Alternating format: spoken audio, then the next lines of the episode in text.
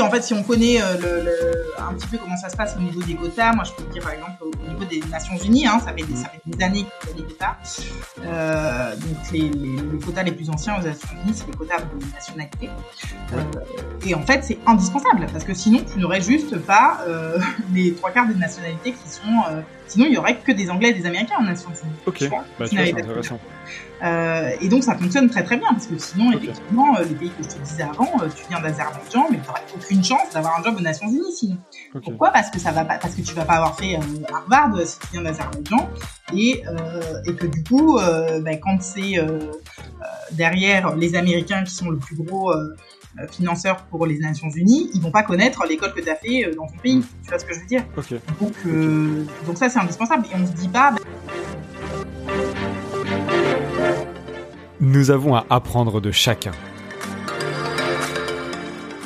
Je suis Baptiste Piocel, entrepreneur et podcasteur passionné. Avec anecdote, je pars à la rencontre de ceux qui entreprennent. Entrepreneurs, sportifs, artistes, travailleurs, mes invités ont choisi d'entreprendre leur vie. Découvrez les secrets de leur réussite au travers d'anecdotes personnelles, de discussions passionnantes et captivantes. Ils ont fait le choix de la liberté, la liberté de choisir leur vie.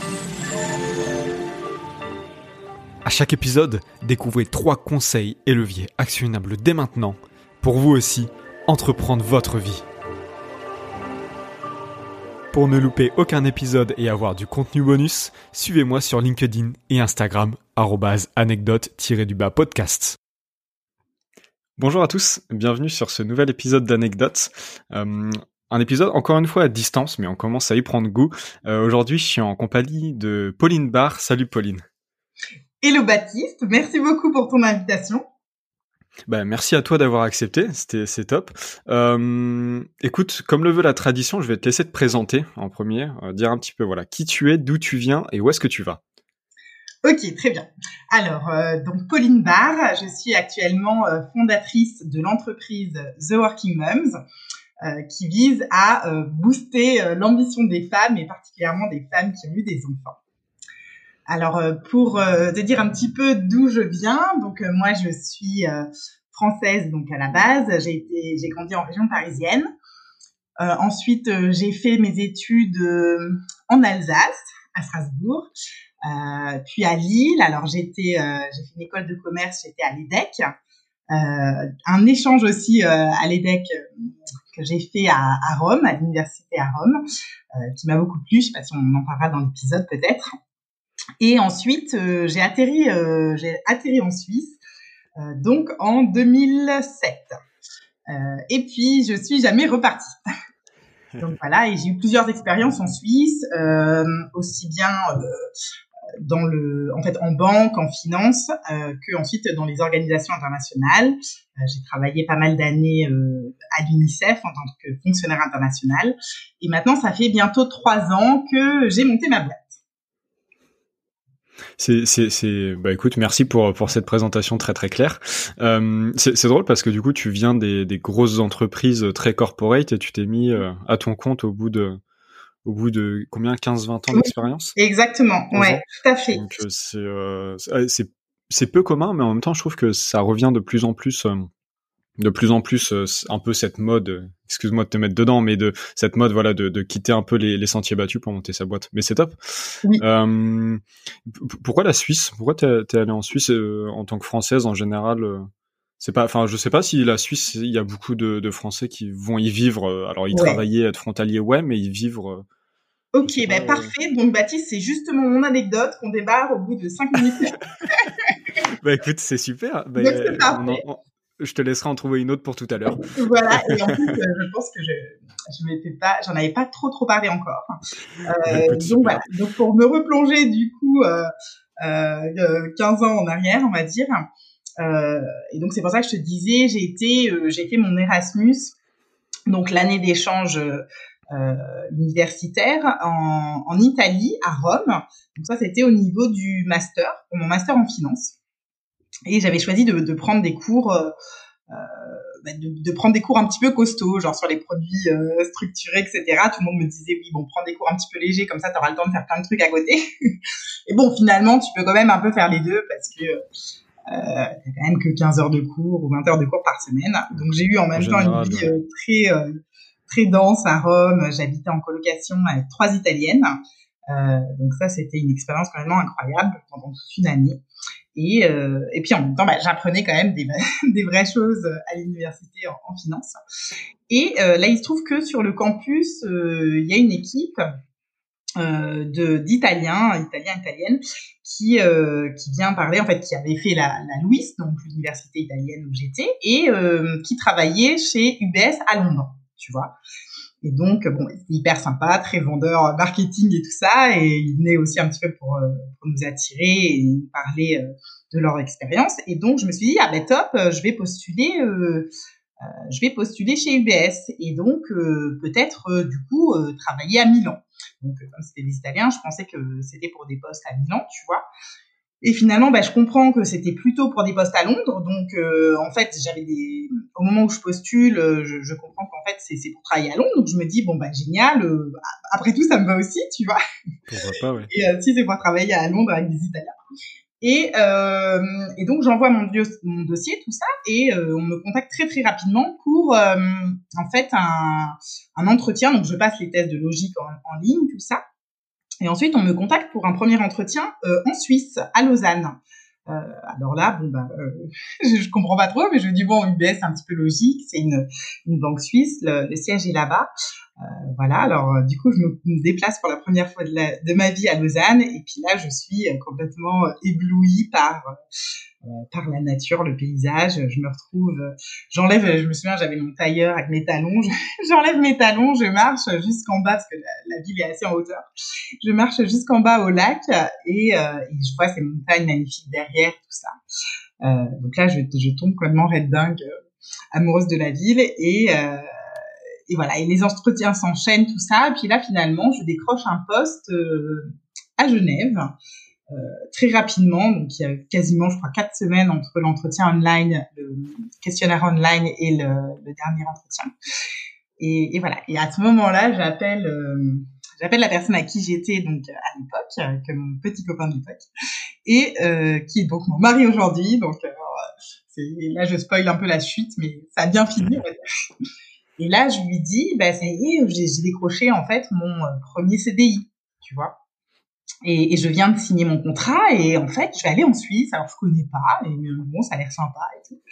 Et voilà. Et lui me dit, euh, ben moi, en fait, je viens de signer. Donc, le jour même, il avait signé pour un job à Paris. Euh, ah, voilà. c'est problématique.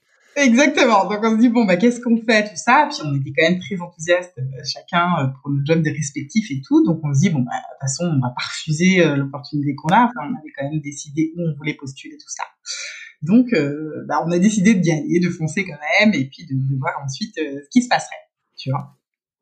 Et euh... ouais, c'est en, général quand des, des couples comme ça. Bah déjà vous étiez déjà séparés depuis pas mal de temps. Si toi tu étais en Erasmus à Rome. Exactement, tu as bien ouais, donc, euh, vous, euh, vous, aviez un peu cette habitude-là. Mais j'ai vécu pour le coup deux ans de relation à distance. Oui. Euh, et en vrai, c'est, alors c'est très compliqué. Il faut euh, beaucoup de, faut être, enfin, faut beaucoup de qualité, je pense, pour pouvoir euh, réussir à faire ça. Mais ça renforce tellement un couple que euh, je pense que c'est une expérience incroyable. Et du coup, ça s'est bien terminé. Mais et en général, quand tu arrives à, à, vivre à distance, ça a duré combien de temps du coup à distance comme ça? Alors à distance, bah, il y a eu l'Erasmus et puis chacun on faisait nos, nos stages aussi. Moi j'étais partie aussi aux États-Unis, euh, j'avais travaillé chez Total. Oui. Euh, on a eu pas mal d'expériences comme ça euh, séparées. Je sais pas peut-être euh, trois ans en tout. Mais alors faut savoir que bon à part l'expérience où j'étais, je travaillais aux États-Unis à Philadelphie, pour, euh, le, les autres expériences, on était à chaque fois tous les deux en Europe. Euh, oui. Ce qui fait qu'on arrivait quand même à se voir une fois par mois tu vois. Oui, oui, en général, ça. Ouais, donc ça, c'est vrai que bon, il y a à distance et à distance aussi. Hein, tu vois, moi, j'ai mmh. des clientes qui vivent sur deux continents différents. Euh, c'est pas exactement les mêmes problématiques. Mmh, c'est clair. Donc, euh, donc là, ça allait. Et puis bon, c'est ce qui nous a permis de, de voilà aussi de, bah, de faire notre vie euh, quand t'es jeune, de découvrir plein de trucs et tout ça, tu vois. Donc, euh, donc c'est aussi un atout aussi. Puis à un moment donné, on a eu vraiment envie de se retrouver, quoi. Mmh. Oui, non, mais oui. Mais je, je pense que quand tu arrives à, à, traverser ça en tant que couple, parce que c'est quand même une épreuve hein, qui est pas simple, bah au final, après, euh, toutes les épreuves te semblent peut-être moins. Alors, je sais pas, j'ai pas encore cette expérience-là, mais moins difficiles. En tout cas, au début. Ouais, exactement. Et puis bon, ça permet de, ouais, ça, ça permet de, de, tester pas mal de choses.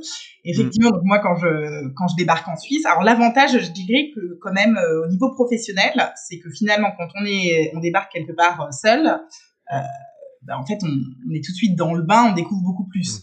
Donc moi aussi, finalement, le, le fait d'être venue en Suisse toute seule, bah déjà, donc tout de suite, j'ai habité aussi en colocation. Euh, et puis, euh, en fait, après, au fur et à mesure, je crois que j'ai habité dans tous les quartiers à Genève. et voilà, du coup, tu es hyper mobile aussi, tu vois, quand tu te déplaces seul. Euh, j'ai pu travailler, j'ai eu la chance de, avec UBS, euh, j'ai fait un graduate training programme, donc tu sais, ces programmes pour jeunes diplômés, qui durait un an et demi. Euh, et donc en fait pendant le et ensuite ça débouche euh, après tu, tu restes dans le poste qui te convient le mieux si tu veux euh, euh, pour lequel tu es le plus doué euh, après c'est un an et demi quoi.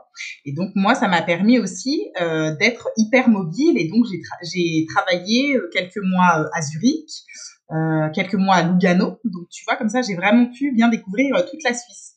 On va dire que pour mon intégration bah c'était vraiment génial, tu vois parce que en plus on avait ce programme on avait tous je sais pas entre 22 et, et 26 ans, tu vois, on était une quarantaine de, de, jeunes comme ça à faire ce programme. Et ce qui fait que, euh, voilà, pour l'intégration, c'était génial, quoi. Oui, oui, et ça, c'est le genre de, bah, du coup, exactement le genre d'intégration que tu peux moins faire quand t'es en couple physique, entre guillemets, enfin, pas, pas à distance. Je comprends tout à voilà. fait. Voilà. Donc, quand tu débarques dans un pays en couple, en fait, tu vas beaucoup moins, forcément, tu vas beaucoup moins aller vers les autres, tu vois.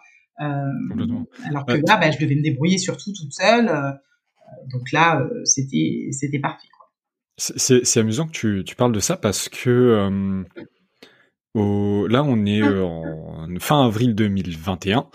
Et en fait, euh, avec ma, ma copine Lisa, euh, on a envie de partir au mois de septembre. On veut partir, on veut aller habiter à l'étranger. Donc, on a déjà vécu tous les deux un an à l'étranger. D'accord. en République tchèque et elle en Bulgarie. On était déjà ensemble à cette époque-là. Et, et on n'est pas parti la même année. Donc, en fait, c'est pour ça que je disais, on a vécu deux ans, pas pas, ensemble puisque moi je suis parti la première année, elle est partie la deuxième année. Enfin bref, donc on a envie de partir à l'étranger euh, au mois de septembre et on pense à Barcelone, à l'Espagne, etc. Oui. Notamment parce que euh, elle, elle est dans le domaine de, de l'architecture et de la place des femmes dans la ville. Euh, en gros, elle, a écrit un mémoire sur le fait que le, la ville a été construite par les hommes pour les hommes et les femmes ne sont pas intégrées dedans. Donc il faut changer ça. Génial. Alors là, euh, tu me en, en lien le bouquin de je, je, pourrais, je pourrais t'envoyer son mémoire. Ça me fait plaisir. Tiens. Et, euh, et donc c'est hyper intéressant parce qu'en plus de ça, euh, elle fait donc son mémoire dessus, elle va faire un stage dessus, elle veut bosser dessus. Donc elle a mhm. déconstruit tous mes a priori euh, en tant qu'homme euh, privilégié sur, mhm. sur les a priori que j'avais sur la ville. Donc du coup j'étais hyper ravi. Euh, enfin bref, tout ça pour dire que Barcelone est une ville pionnière au niveau de la place des femmes dans la ville. Et donc on, et, et Barcelone au niveau des startups pour pour mon boulot à moi c'est c'est c'est top. Et donc on a envie de partir au mois de septembre. Ouais. mais sauf qu'en fait on s'est dit en, en tant que comme on avait tous les deux une expérience Erasmus avant, mm-hmm. où euh, bah, c'est facile de rencontrer des gens parce qu'effectivement t'es tout seul, t'es en coloc, mm. euh, t'as l'esprit euh, étudiant où euh, de toute façon tu fous pas grand chose, t'as pas beaucoup de cours donc tu fais beaucoup la fête, tu rencontres etc. Donc c'est facile de rencontrer des gens. Là on s'est dit si on va à Barcelone en couple mm-hmm. et qu'on prend un appart en plus c'est assez cher donc c'est en périphérie de la ville, on ne rencontrera jamais personne, impossible. Et surtout pré-Covid, post-Covid etc. Ça va être compliqué. Et donc on s'est, dit, bah en fait non, on va prendre une coloc et donc on va aller tous les deux en coloc. Euh, en plus, c'est bah, c'est beaucoup moins cher forcément. Et dans le centre-ville et au moins ça te force à, être avec des gens et à rencontrer du monde parce que sinon tu t'isoles vachement vite quand t'es en couple quoi. C'est, ça la conclusion de, de mon de mon anecdote. Mais euh, je pense que c'est hyper important de bah, même quand t'es en couple de d'aller vers les autres euh, et pas forcément t'enfermer parce que sinon tu t'enfermes très très vite quoi. Eh ben oui. Alors c'est un effort supplémentaire parce qu'en fait c'est tellement naturel quand t'es seul que enfin t'as mm. pas le choix, sinon tu parles à personne. Et donc je dirais que c'est un effort supplémentaire. Euh, mais comme tu dis, si tu en as conscience en fait dès le début, euh, ben en fait tu t'arranges pour. Donc toi, soit tu habites effectivement en colocation, même en couple, tu vois, mmh, mmh. Ben, soit tu pratiques des activités mais un petit peu différentes comme ça, chacun aussi a son cercle après, il y a quelque chose à se raconter et, tout ça, tu vois. donc voilà, en fait si tu en as conscience au début, ben tu, tu, tu, te bouges un petit peu, mais tu arrives à trouver ensuite des moyens pour pour le faire, quoi, pour rencontrer d'autres personnes. Mmh. Oui, parce que si euh, tu fais pas cette démarche-là, au final, tu te retrouves avec tes collègues euh, qui sont pas vraiment des amis parce que c'est des collègues. Et si tu as ton compte, bah t'as pas de collègues, donc c'est encore pire. et tu rencontres personne, quoi. Donc euh, je comprends tout à fait. Enfin, oui, et là, au niveau justement, effectivement, des collègues, tu vois, là, c'est vrai qu'avec toutes les expériences professionnelles que j'ai eues, et ben après, euh, en fait, cette diversité, ça t'amène une, une, diversité au niveau des amis, parce que finalement, quand tu quittes mmh. une boîte, ben tu les gardes comme amis aussi. Oui, oui. c'est là que tu vois vraiment, parce qu'on dit, bon, les collègues, c'est pas des amis. Mais en fait, pourquoi pas quand tu as travaillé ah euh, dans, une entreprise Et c'est souvent là que tu vois, en fait, au moment où tu pars, bah, qui est-ce que tu vas garder autour et, hmm. là, bah, c'est plus du tout des relations intéressées puisque tu plus dans la boîte. Donc, en fait, les personnes que tu gardes dans ton entourage euh, deviennent vraiment des amis. Quoi. Hmm, hmm. Ah oui, tout à fait. Bah, euh, c'est pareil dans, dans beaucoup de. C'est pareil même avec des supérieurs hiérarchiques ou même dans les études en général. T'as as tes potes, tes amis quand t'es en études supérieures et puis quand tu pars des études, t'en gardes certains, pas tous, etc. Et t'as finalement même plus la même relation avec tes, tes amis euh, que la relation que t'as pu avoir avec eux pendant tes études. Donc ouais, c'est mm. tout, ça, c'est intéressant. Mais après, euh, vis-à-vis des collègues, moi je trouve, enfin je trouve que parfois c'est quand même un peu. Alors pour le coup, j'ai pas eu cette expérience. Je parle euh, sans connaissance de cause, mais enfin très peu du moins. Mais je trouve qu'il y a toujours quand même un petit biais qui est, bah typiquement, tu te rencontres, bah tu vas énormément parler boulot, tu vas énormément euh, enfin, je, je sais pas. En fait, je trouve que le, le cercle d'amis que tu fais euh, auprès des collègues, oui. auprès de tes collègues, est, est pas est pas le même que si c'est des personnes entre guillemets, euh, bah pas tes collègues quoi. Du coup, je suis pas, je, suis pas sûr que ça soit aussi sain forcément d'avoir des, des amis collègues que que des amis non collègues. Je sais pas si. Ouais, je pense qu'après il faut, tu vois, c'est c'est il y a des deux en fait. Tu vois, si c'est vrai que si tous tes amis tu les as uniquement dans la sphère professionnelle, oui complètement. Peut-être te demander si en fait tu ne ouais. pas tout le temps à sur 24 depuis 20 ans. tu vois. C'est ça. Euh, mais en fait les deux euh, enrichissent énormément. Moi c'est assez marrant parce que si j'ai un cercle d'amis euh, que j'ai eu, euh, tu vois, d'une façon que je m'attendais pas. En fait, quand j'ai eu mon premier enfant, je me suis inscrite dans un cours de préparation à la naissance mindfulness. Alors, bah, il y a huit ans, je ne savais pas trop ce que c'était que le mindfulness. Alors, je croyais qu'on allait faire des, des, cours de yoga pendant la préparation à la naissance. Je trouvais ça génial parce que j'adore bouger et je voulais pas un cours où je suis juste assise et je fais et on fait rien, tu vois. Et en fait, pas du tout. Le mindfulness, ça n'a rien à voir avec du yoga. Euh, mais bon, et donc j'ai fait ces, ces cours de préparation. C'était le mercredi soir, je crois de 20h à 22h, on était épuisés euh, à faire ça. Et, euh, et, au final, à la fin du, des semaines de préparation, bon, bah, quand il a commencé à avoir son premier enfant, tout ça, elle a invité les autres. On était huit, euh, on était huit couples à faire le, la préparation, et elle a invité donc les autres euh, mamans ou futures mamans, puisque c'est la première à accoucher, à venir voir le bébé. Et, euh, et puis, euh, bah, du coup, au fur et à mesure qu'on a une de chacune de nos bébés, hein, sur euh, l'espace de trois mois, en fait, ce qui était génial, c'est qu'on était tous à peu près au même point. Euh, ben, on s'est ensuite, euh, on a continué à se fréquenter et il y en a une qui nous a même fait un livre pour les premiers deux ans de, de, nos enfants, avec en, avec toutes les photos et les événements qu'on avait fait les unes chez les autres. et donc là, c'était un groupe en fait, on se serait jamais rencontrés sinon. tu n'avais pas eu ça. Ouais, dans la vie de tous les jours, parce que euh, bah, chacune avait des origines différentes, euh, même au niveau nationalité tout ça. Donc il y avait plusieurs langues qui étaient parlées. Euh, la langue maternelle, en l'occurrence, tu vois, de chacun, chacune et de ça, était un peu différente. on, avait des métiers complètement différents, des origines sociales complètement différentes. Et voilà. Et donc là, c'est un groupe, si tu veux, qui s'est soudé là-dessus. Euh, qui n'aurait jamais euh, pu avoir lieu, euh, tu vois, dans aucun cercle. Dans la vie professionnelle, c'était pas ça. Même dans une activité, on n'a pas du tout les mêmes hobbies et tout ça. donc, en fait, il y a plein, plein de façons de, de rencontrer les gens et puis d'avoir des cercles après différents. Quoi. Oui, tout à fait. Oui, oui. c'est hyper intéressant. Et et tiens, ça m'emmène un petit peu sur le la, la, la création d'un réseau, tu vois. Mm-hmm je, parlais avec euh, avec des, des, des, jeunes entrepreneurs il y a quelques semaines oui. Euh, pour le séminaire d'entrée de, de l'incubateur de Neoma. Je leur expliquais, ben, euh, quand tu es entrepreneur, mais même pas quand tu es entrepreneur, quand tu es, euh, quand es salarié aussi, hein, dans, dans, certaines boîtes, c'est très important de toujours te faire un réseau, pas forcément d'amis, pas forcément mm-hmm. de, de, gens avec qui tu vas partir en vacances, mais juste un réseau de, de connaissances, de gens qui savent qui tu es et, que tu connais aussi. Bien sûr. Mm. Euh, autre que, ah oui, je l'ai déjà croisé, non, non, vraiment des, des gens que tu connais. Et, euh, et je leur expliquais l'importance de, de, créer son réseau euh, et qu'il fallait aussi être malin pour le, le créer. Euh, bah, c'est ce que j'ai fait avec ce podcast. Hein, euh, oui. J'ai pas peur de le dire, tu vois. Euh, tu, ça, me permet. J'ai lancé un podcast à 21 ans sans aucune crédibilité. Et bah là, on est déjà, je crois que t'es l'épisode numéro 21, 20, 20 ou 21. Oui, quand même, ouais, d'accord et euh, donc depuis le mois de décembre. Et euh, au final, bah, enfin toutes les personnes que, avec qui j'ai enregistré, euh, en général, je garde pas forcément contact euh, tous les jours avec elles après, et ça me permet de de créer un réseau, d'avoir des contacts, d'apprendre auprès de personnes inspirantes, et c'est c'est ça qui est qui est top, tu vois. Et sauf mmh. que j'étais assez intelligent en, en, en créant ce podcast. Tout ça pour te, pour te demander, toi, comment tu crées ton réseau. Alors, pour le coup, plus professionnel que personnel. Tu as mhm. déjà beaucoup parlé du côté personnel, mais ton réseau professionnel, surtout que c'est aussi dans ton boulot, ouais. euh, puisque tu es coach, tu es, es, consultante, etc. Euh, donc, c'est très important, j'imagine. Comment tu construis ton réseau professionnel? Ouais. Alors effectivement, bah après, bah t'as le, t'as un peu les deux réseaux. Hein. T'as le réseau physique et puis le réseau digital, on va dire, tu vois. Mm. Euh, donc là, euh, bah, c'est sûr que euh, euh, ces 12 derniers mois, c'était beaucoup de, de réseaux euh, digital, donc avec les réseaux sociaux.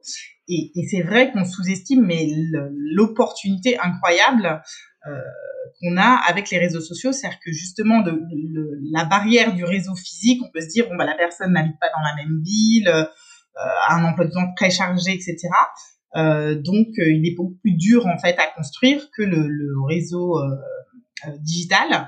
Et en fait, le réseau digital est, est, tout aussi puissant parce que finalement, on peut être plus régulièrement, mm. voilà, et on peut être plus régulièrement en contact avec les personnes que le réseau physique ou je sais pas, imagine tu as quelqu'un euh, qui habite euh, à Tokyo, un entrepreneur à Tokyo, et puis tu, tu veux rester en contact, bon bah en fait t'as pas le choix, quoi. Tu vois, c'est mm. vraiment euh, de façon digitale, et ça te permet effectivement bah, d'accéder à des personnes que tu n'aurais jamais rencontrées euh, sinon. Alors moi, du coup, j'ai un petit peu mixé les deux.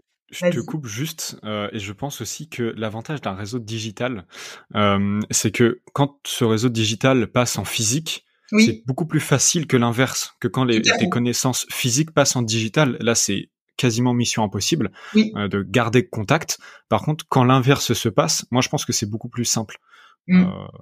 Euh, voilà. Mais euh, c'est tout à fait. Petite, euh, bah, justement, bah, pour rebondir sur ce que tu viens de dire, c'est exactement ça. En fait, moi, si tu veux, euh, euh, je me suis un petit peu servi du réseau digital pour basculer en physique. Et, euh, et donc, bah, d'avoir rencontré, donc on va parler un petit peu de LinkedIn sur le réseau sur lequel je suis très très active maintenant depuis quasiment trois ans. Euh, j'étais pas du tout réseaux sociaux, hein, euh, j'avais absolument pas le temps de faire ça avec mon job, mes enfants, etc. Euh, donc, euh, quand j'ai monté ma boîte, je me suis dit bon bah sur quel réseau je me lance, tu vois, niveau professionnel. Donc tout le monde m'a dit t'es une femme, Instagram, tu vois. Insta, forcément. je fais non, là je crois que vous avez pas compris, le but de ma boîte, c'est l'ambition professionnelle des femmes. Donc, je pense que quand même le réseau numéro un sur lequel je devrais être présente, c'est le réseau, le, professionnel euh, numéro un au monde LinkedIn, tu vois. Et euh, et donc, bah, j'essaie un peu tout. D'ailleurs, j'ai quand même, je crois que j'ai essayé sur Facebook au début. Euh, et en fait, j'ai tout de suite remarqué que euh, c'était sur LinkedIn que, que ça prenait très très bien. Bon, déjà, parce qu'il faut savoir que par rapport aux autres réseaux sociaux, il y a une portée organique qui est beaucoup plus grande. Et même si elle n'est plus autant que quand je me suis lancée à l'époque, euh, ça, ça reste encore très intéressant aujourd'hui. Euh, donc la portée organique, c'est effectivement quand on publie du contenu, euh, l'algorithme va choisir à qui euh, présenter le post. Et en fait, sur LinkedIn, il y a encore plus, toujours plus de portée aujourd'hui que sur Facebook, par exemple, où il faut vraiment faire des Facebook Ads ou ce genre de, de campagne en fait payante pour avoir de la visibilité. Tout simplement parce que il y a beaucoup moins de, de personnes qui publient sur LinkedIn que sur Facebook. Parce que bah, sur LinkedIn, quand on publie, euh, c'est avec son nom, prénom et tout son CV, toute son expérience professionnelle. Mm. Euh, je crois qu'actuellement, tu as encore peut-être, euh, je sais pas si les chiffres ont beaucoup évolué, mais entre 1 et 2% de, personnes qui créent vraiment du contenu sur LinkedIn. C'est de toute façon quasiment le cas sur tous les réseaux sociaux. En général, c'est je pense que maximum, tu vois, sur Facebook, ça doit être 10% des gens qui publient. Oui, c'est ça. Euh, et 90% mm. des gens qui regardent. Et, et, comme tu le dis sur Facebook, il y a le côté anonyme euh, qui rentre beaucoup en jeu aussi. Mm-hmm. Exactement. les comptes anonymes, ça reste 3-4%. quoi. Ouais. Et, euh, et, même sur les réseaux sociaux, il y a une portée organique énorme, comme je pense à TikTok, surtout en ce moment. Oui. Euh, c'est très peu de personnes qui publient au final par rapport au nombre d'utilisateurs. Complètement. ah oui, TikTok, j'avais remarqué aussi, j'avais fait des tests pour publier effectivement une portée organique complètement de fou. Euh, j'avais posté des vidéos, je sais plus, de en train de courir, tu vois. Mmh, mmh. Et avec euh, quelqu'un que j'avais rencontré à, Miami, qui avait comme challenge de, de, courir en fait tous les jours au même endroit, euh, 10 miles, je crois, quelque chose comme ça. Et, euh, et voilà, j'avais fait publier en fait cette vidéo et tout, énorme portée organique aussi. Donc, mmh. euh, donc voilà. Du coup, ben, moi, j'ai choisi un petit peu pour, pour revenir à, au sujet. Donc, j'ai choisi effectivement LinkedIn pour développer le réseau professionnel. Et j'ai pris un peu le, le, parti pris de quand même euh, bah, m'exprimer euh, de façon assez directe euh, donc au tout début, euh, bah, c'est vrai qu'on me disait non mais tes posts vont jamais marcher parce qu'en fait c'est des sujets quand même euh, très émotionnels et puis intimes et tabous etc. Donc les gens ne vont jamais oser, même s'ils soutiennent complètement ce que tu dis, ils vont jamais oser faire des likes ou des, des commentaires, tu vois. Et, et c'est là aussi où j'ai vu une énorme différence là en quasiment trois ans parce que bah, maintenant les, les, gens osent beaucoup plus, tu vois. Euh... C'est ce que j'allais dire, ouais. Là, en fait, le parce que ça, tu parles de, de ça, c'était il y a trois ans. Oui. Euh, trois ans, c'est quand même pas. Euh, c'était 2017, oui. 2018 euh, même. 2018, c'est quand même, c'est quand même pas le siècle dernier. C'est il y a pas longtemps, trois ans. Ouais. Et c'est vrai que ces sujets-là, il y a trois ans, alors même que les réseaux sociaux étaient très développés, oui. bah, ça restait encore tabou. Alors mm -hmm. que maintenant, c'est presque tout l'inverse en fait. Il y en a, on en, on, parfois on en parle presque un peu trop et ouais. dans des dimensions euh, qui sont pas forcément toujours euh, hyper intéressantes euh, sur le fond du moins. Oui. Et, et, ça a changé. C'est incroyable en vrai la différence mm -hmm. qu'il y a depuis trois ans. Et du coup, bah, en fait, ça m'a permis euh, d'être active sur ce réseau. Ça m'a apporté énormément de choses. Mais au niveau du, si on, revient au, fait de se créer son propre réseau, bah, déjà, ça m'a permis de savoir euh, qui était qui, qui faisait quoi, etc. Parce que tu vois, euh, bah, moi, officie de, de Genève, le, le milieu de l'entrepreneuriat est, est, pas du tout le même que euh, qu'en France et notamment à Paris, tu vois. Euh, je dirais que peut-être en Suisse, c'est beaucoup plus actif au niveau de Zurich, par exemple, tu vois. Mais donc là, c'est ouais. différent. Donc après, ça se fait en Suisse allemand, tout ça. Donc si je cherchais le mieux francophone, parce que j'avais envie de revenir un petit peu à ma langue, comme j'ai travaillé pendant une dizaine d'années en, en, anglais, j'avais envie de, de, de nouveau m'exprimer dans ma langue maternelle, tu vois. Et parce que je pensais que c'est là où je pouvais plus faire la différence, exprimer les nuances, les conditions, tout ça. Euh, et donc là, ça m'a permis de vraiment me, me rapprocher euh, des entrepreneurs euh, et notamment, par exemple, des entrepreneurs à Paris que j'aurais pas côtoyé sinon, tu vois. Mmh, Parce que donc, euh, en quittant, euh, quand j'ai démissionné de mon poste de fonctionnaire international pour monter ma boîte, bah, si tous mes collègues sont venus me voir en me disant waouh incroyable, qu'est-ce que tu fais? En fait, il n'y avait pas du tout cette mode-là. Enfin, autour de moi, personne n'a monté sa boîte, tu vois, et encore moins démissionner de l'UNICEF pour monter sa boîte. Euh, donc, euh, donc dans mon réseau existant, euh, j'étais assez. Et puis bon, les autres, le réseau précédent au niveau des de la banque, tout ça, bon, c'était un peu pareil. Hein, tu quittes pas ton poste en banque pour monter ta start-up et puis diviser ton salaire par 30, tu vois. ça se faisait quand même pas trop trop, en tout cas à Genève. Euh, donc ça m'a aidé en fait de me rapprocher de ce réseau-là à Paris. Et donc j'ai commencé bah, à suivre et à interagir avec euh, avec des personnes sur LinkedIn, des entrepreneurs, euh, via les podcasts aussi. C'est-à-dire qu'en fait je découvrais des des gens euh, avec des podcasts et puis après je les contactais en fait, tu vois, sur LinkedIn. Euh, en, expliquant ce qui me plaisait chez eux, et, etc. Et puis du coup, en fait, ce que je faisais, c'est que de temps en temps, je faisais des business trips à, Paris. Alors, pas très très souvent, effectivement, avec les enfants, tout ça, c'était, il fallait toujours prévoir un petit peu. Euh, mais du coup, quand je faisais un business trip à Paris, là, j'étais en mode guerrière, tu vois. Si j'y allais pour 24 heures ou 48 heures, je, rentabilisais chaque heure passée sur place. Et donc là, je rencontrais tout le monde, tu vois. Et, et, donc là, je débarquais carrément. En fait, j'arrive, je, je, débarque. Par exemple, j'avais entendu parler de cette boîte, ça s'appelait The Family, tu vois, mm -hmm. que je connaissais pas du tout et qui est pas vraiment connue à Genève, et, euh, et qui apparemment euh, bah, cartonne en France et tout ça. Donc, euh, je me suis dit, ok, j'arrive, je débarque carrément dans le bureau de The Family, tu vois. Et, euh, et, en fait, j'ai fait ça pour plein de trucs. C'est comme ça que j'ai rencontré aussi euh, Chanty. Je sais pas si tu connais Chanty de Chanty Biscuit. Non, euh, ça, ça me dit rien. Ok, donc c'est une, une, entrepreneur qui a lancé sa, sa boîte en fait, qui, qui, fabrique des biscuits avec des messages euh, super marrants et en fait c'est toi-même qui personnalise le message que tu veux inscrire sur les biscuits que tu achètes, tu vois. Euh, et alors, euh, elle, j'avais, trouvé qu'elle avait un, un, très très bon marketing, alors particulièrement sur Instagram. Ok, oui, je, je, je, viens de regarder sur Internet. Oui, je, je, connaissais pas le nom Chanty, mais les, les biscuits, ouais. j'avais déjà vu. J'étais tombée dessus. Et, euh, et voilà, et donc pareil, Chanty, elle faisait un pop-up store, je sais pas quoi, euh, euh, éphémère, tu vois. Euh, et en fait, moi, comme je débarque en pleine journée et tout, tout le monde était au boulot, j'arrive dans le pop-up store, je tombe, il y avait juste Chanty, et donc on a passé, on a passé une heure toutes les deux à discuter et tout ça. Et pour moi, c'est hyper intéressant parce que ça me permet aussi de, de voir ben, comment font les autres, comment on fait une boîte. Enfin, tu vois, euh, quand tu te lances dans l'entrepreneuriat, en fait, tu sais juste pas comment on fait une boîte, quoi. Ah bah, euh, si t'as pas personne, euh, voilà, dans ton entourage proche, je sais pas, dans ta famille, dans tes meilleurs amis, tout ça, qui s'est lancé, bah en fait, moi c'était le c'était le grand flou, tu vois, total. Et, et, en fait, de comprendre un petit peu toutes les expériences comme ça des gens qui sont passés par là. Et surtout, je trouve que ce qui est très très intéressant dans, dans ton réseau, c'est d'avoir des, des personnes qui qui sont juste un petit peu en avance sur toi tu vois. Mmh, complètement. Parce, que si tu prends des entrepreneurs qui ont déjà 25 euh, ans de, de, de boîtes créées, qui ont créé déjà 50, etc., bon, bah, tu vas peut-être pas forcément te projeter, ça va pas t'aider dans les étapes. Alors que si tu prends des, des entrepreneurs qui sont passés par les mêmes étapes que toi, mais juste euh, un an, deux ans, euh, cinq ans auparavant, mmh tu vois, euh, ben en fait leur expérience va encore être, être, fraîche dans leur mémoire et ça va permettre de, de vraiment bien décortiquer et comprendre les étapes pour en euh, arriver là où ils sont aujourd'hui.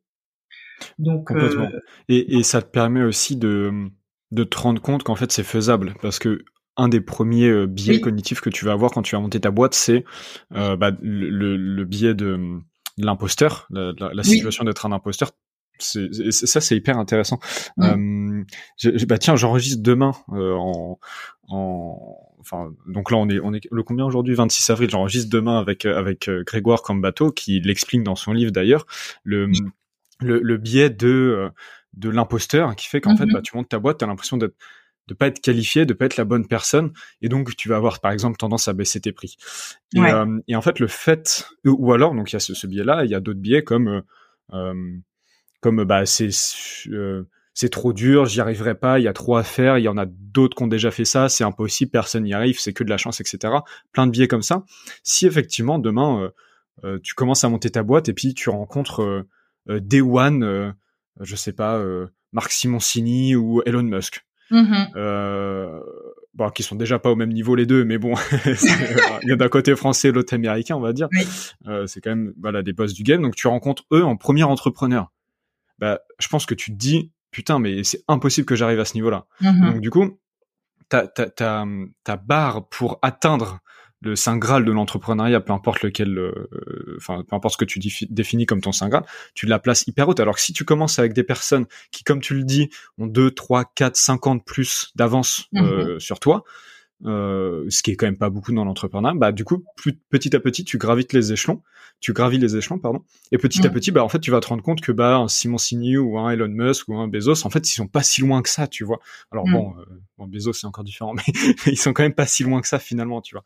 Euh, donc je pense que c'est donc Grégoire, Grégoire Grand Bateau va être content s'il nous écoute de savoir qu'en fait pour pour nous, bah c'est le c'est juste le mec qui a un an de plus que nous bah, bah ouais, très sincèrement, je pense que oui, parce que euh, alors non, il a plus de plus que ça, tu vois. Euh, je te parlais de, de, Guillaume tout à l'heure.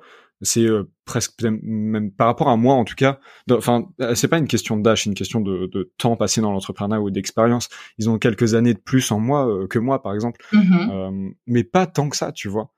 Euh, Moi, c'est une question d'étape auquel tu es dans, euh, dans ta boîte, dans la construction de tes boîtes. Oui, c'est même pas une question d'année. Ouais, c'est vraiment. Euh, ouais, et d'étapes, parce qu'en fait, tu peux mettre 10 ans à atteindre une certaine étape ou 6 mois. Donc, mm. c'est un petit peu ce, ce, ce, processus, quoi. Mais tu vois, c'est vrai que par exemple, Grégoire ou quoi, bah, tout ça, en fait, je l'aurais, je n'aurais jamais entendu parler sans les réseaux sociaux, tu vois. Et en fait, ah, c'est marrant, c'est même Grégoire, il disait, quand euh, pour utiliser LinkedIn, il disait qu'il s'était euh, beaucoup inspiré de euh, Grégory Logan en essayant de, décortiquer comment ça se fait que Grégory Logan sur LinkedIn, donc qui est en Suisse et du coup bah, moi que j'avais eu la chance de, de rencontrer du coup en Suisse, et qui est assez marrant, qui est beaucoup plus jeune que moi d'ailleurs.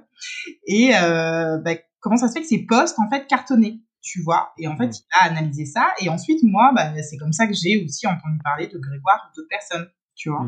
Et, et, en fait, après, euh, bah, finalement, tu suis un petit peu ce qu'ils font. Moi, j'encourage aussi les gens sur les réseaux quand ils quand ils suivent des entrepreneurs euh, ou autres et qui en fait qu'ils aiment ce qu'ils font et qui veulent rester en contact ou quoi, bah de d'interagir avec euh, sur les posts qu'ils font, même de les citer dans leur propre post ou ensuite euh, euh, tu vois de participer au, en fait au débat, à la discussion, ce qui permet aussi ensuite aux personnes de se souvenir parce que une fois qu'on est sur les réseaux sociaux, bon bah il y a en fait des, des milliers de personnes qui interagissent. Donc si toi tu prends le parti de, de soigner ton réseau, euh, de continuer à, apporter des inputs euh, intéressants, euh, de euh, voilà, de je sais pas, de faire des messages qui, qui leur permettent d'avancer sur certains sujets, de rebondir sur ce que tu vas entendre de ce qu'ils vont raconter sur un podcast ou autre, tu vois. ben en fait, ça te permet vraiment de créer ce réseau-là. Et c'est en fait long terme. Le réseau, faut pas le créer quand on a besoin, en fait. C'est euh, ah, moi ce que je conseillerais, c'est vraiment bah, déjà d'une part de le faire vraiment avec beaucoup d'authenticité, c'est-à-dire euh, bah, de sélectionner les personnes qui qui nous plaisent aussi vraiment, tu vois. C'est pas juste parce que quelqu'un a soi-disant réussi avec encore une fois la, définition de la réussite eh ben est aussi subjective, hein, mais euh, que on, doit forcément être en contact avec ou l'avoir dans son réseau, mais déjà de se dire qui est-ce qu'on a envie d'avoir son réseau, euh, déjà euh, voilà au niveau aussi du cœur en disant bah, c'est quelqu'un que j'admire vraiment tu vois. Et en fait plus euh, c'est sincère et, plus on voilà on, on aime ce qu'est la personne ce que fait la personne tout ça plus ça va être ensuite facile de de l'avoir dans son réseau tu vois. Et surtout de l'entretenir c'est au quotidien. C'est-à-dire que c'est des personnes euh, moi je vois par exemple sur LinkedIn aussi j'ai quelqu'un qui me fait des commentaires quasiment depuis le début de ma boîte tu vois et qui se trouve en Suisse et tout ça, ben, à un moment donné, on était à, à Grand Montana et on s'est rencontrés, d'ailleurs avec sa femme, tout ça. Et euh, Cédric, que je salue au passage s'il écoute ce podcast. Et en fait, je l'aurais jamais rencontré s'il n'avait pas commencé à interagir euh, sur mes sur mes posts euh, au, au, début, tu vois, parce que juste tu peux pas rencontrer tout le monde à un moment donné. Euh, et donc ça permet vraiment bah, de sortir du lot. Et là, c'est en l'occurrence une personne qui a une bienveillance vraiment extrême et, euh, qui est comme ça avec toutes les personnes à qui il interagit sur LinkedIn. Donc tu vois que la personne est, cohérente aussi dans son comportement, euh, quels que soient ensuite euh, les commentaires et les profils sur lesquels il va interagir. Et ben, en fait, ça te permet hein, d'avoir les gens dans ton réseau comme ça. Oui, oui, complètement. Et je pense aussi que quand tu te mets à à publier en l'occurrence ou à créer du contenu, tu vois, un podcast, à publier, à, des vidéos, peu importe. Je pense que le, tu parlais d'honnêteté et d'être soi-même. Je pense que c'est hyper important parce que du coup, tu vas attirer des gens qui vont être comme toi et les gens qui vont pas t'aimer et qui vont se montrer, qui vont montrer qu'ils vont pas t'aimer, mais en fait, tu t'en fous parce que c'est pas des gens qui vont être intéressants pour toi. Mm. Alors que si tu commences à mentir, et ça, je, j'ai lu pas mal de retours d'expérience de gens euh, euh, qui avait fait grossir des communautés, des influenceurs, etc. Mais de façon euh, fausse en fait. Euh, ah, j'ai pas, j'ai pas, pas de nom hein, vraiment, mais j'ai lu des, des, des, témoignages comme ça. Même si c'était pas anonyme d'ailleurs. Et en fait, en mentant, alors non pas que c'était des mensonges voulus, mais bah forcément pour pour faire grossir ta communauté, bah tu dois, enfin avant en tout cas, tu devais mentir, tu devais euh, enfin ne, pas être toi-même en fait jouer un rôle un peu comme un acteur. Mais sauf qu'en jouant ce rôle tu vas attirer des personnes qui se reconnaissent dans ce rôle là mm-hmm. et en fait qui se reconnaissent pas en toi-même. Donc à la fin t'es en fait t'es juste un gros imposteur et quand les gens comprennent vraiment qui tu es et eh bah c'est la descente aux enfers. Et mm. ça peut être très terrible quoi. Et donc maintenant je pense qu'on est euh, alors en tout cas sur LinkedIn on est plus dans une mode euh, où faut être soi-même où faut être assez honnête quitte à être ultra clivant et puis avoir beaucoup de haters, mais c'est pas grave parce qu'en fait les gens qui doivent t'aimer, ils vont t'aimer pour ce que tu es, non pas pour ce que tu dis ou ce que tu racontes. Donc euh, je pense que c'est hyper important que ça soit. c'est euh, juste qu'à bout d'un moment, enfin c'est épuisant quoi. Si tu, tu joues vraiment un rôle et que ça te correspond pas du tout, euh, tu peux pas être une personne différente comme ça sur le long terme pendant des années, tu vois. Euh, donc en fait, c'est finalement beaucoup plus simple de, de rester soi-même, de voilà, de trouver son style et bah, de parler de, de qui on est, comment on fait les choses, etc. Mais réellement, euh, parce que bah, comme ça, euh, parce que effectivement, comme tu dis aussi, à un moment donné, les rencontres, elles se passent aussi physiquement. Si on te rencontre et que rien à voir avec tout ce que tu as balancé comme valeur ou pas sur LinkedIn depuis le début, bah en fait, il y a, y a, un décalage tellement énorme, ça ne pourra pas fonctionner, tu vois. Mais euh, tu, tu, disais que c'était épuisant. En fait, c'est drôle. Bon, je, je, vais balancer un petit scoop. Mais euh, quand, quand j'étais adolescent, donc bon, il y a prescription. C'est il y a pas si longtemps que ça, mais il y a prescription parce que tu, tu réfléchis pas forcément comme il faudrait quand tu es ado, mais bon, peu importe. Bah, j'étais beaucoup actif sur Instagram, comme beaucoup de jeunes. Mm-hmm. Je le suis beaucoup moins depuis d'ailleurs, vraiment infiniment moins. Mis à part pour la page anecdote podcast que vous pouvez tous aller suivre, euh, mais mon compte perso est très peu actif. Mais vous pouvez aller le suivre quand même, c'est The Batux. Voilà, je balance un petit peu les les, les arrobases. Mais euh, et donc en fait j'avais ce, ce, ce justement ce, cette position d'imposteur parce que bah j'étais j'étais quoi? J'étais au lycée j'avais pas une vie de, une vie de rêve, hein, loin de là. Mais tu sais, tu t'inventes un peu une vie de rêve sur les réseaux sociaux, tu vas, euh, bah, mon, mon grand-père il a une Jaguar, je faisais genre c'était la mienne, euh, je, mm. je, faisais comme si je partais en vacances tous tous les quatre matins, ce qui était tout à fait faux, tu vois. Mm. Mais mais au final à la fin il y a des gens qui m'ont suivi pour cette pseudo fausse vie euh, que j'avais. Ouais. Et euh, et sauf qu'en fait c'est épuisant, c'est hyper fatigant parce que bah toi tu sais que tout est faux, toi tu t'endors le soir dans ton lit une place euh, chez tes mm. parents et t'es en train de publier des photos comme si t'étais en boîte de nuit en train de poser des, des bouteilles à 10 000 euros alors que c'est tout à fait faux et euh, et enfin c'est horrible comme sensation c'est vraiment alors c'était dans une moindre mesure hein. quand je dis des personnes qui me suivaient c'était quelques centaines hein. c'était vraiment oui mais quand même ouais. milliers mais mais t'as quand même ça euh, c'est très étrange et parce qu'en mm. fait tu, du coup tu te dis ouais mais les gens en fait ils m'aiment parce que parce que je suis au volant d'une Jaguar et pas parce que je suis moi en fait et c'est horrible et, et c'est pour ça que j'ai arrêté Instagram parce qu'en plus ouais, euh, c'est vrai qu'il si pas du faux ce réseau-là en particulier, c'était un petit peu la surenchère pour montrer sur quand j'ai monté ma boîte, je me voyais pas être sur Instagram parce que euh, mm. Euh, j'avais l'impression qu'il fallait montrer les photos les plus euh, magnifiques, euh, montrer qu'on a une vie de rêve, etc. Et, ça n'avait rien à voir avec ce que j'avais comme valeur pour, pour ma boîte. Donc je comprenais pas, tu vois. Et je pense que c'est la photo, le fait que ça soit un réseau social de photos comme ça, qui a amené cette surenchère en disant j'ai la vie la plus parfaite, euh, je suis, je sais pas, au bord plage avec un cocktail ou j'en sais rien, magnifique, et le cocktail est assorti à, à mon chapeau. Enfin, tu vois, c'est des trucs de complètement débiles.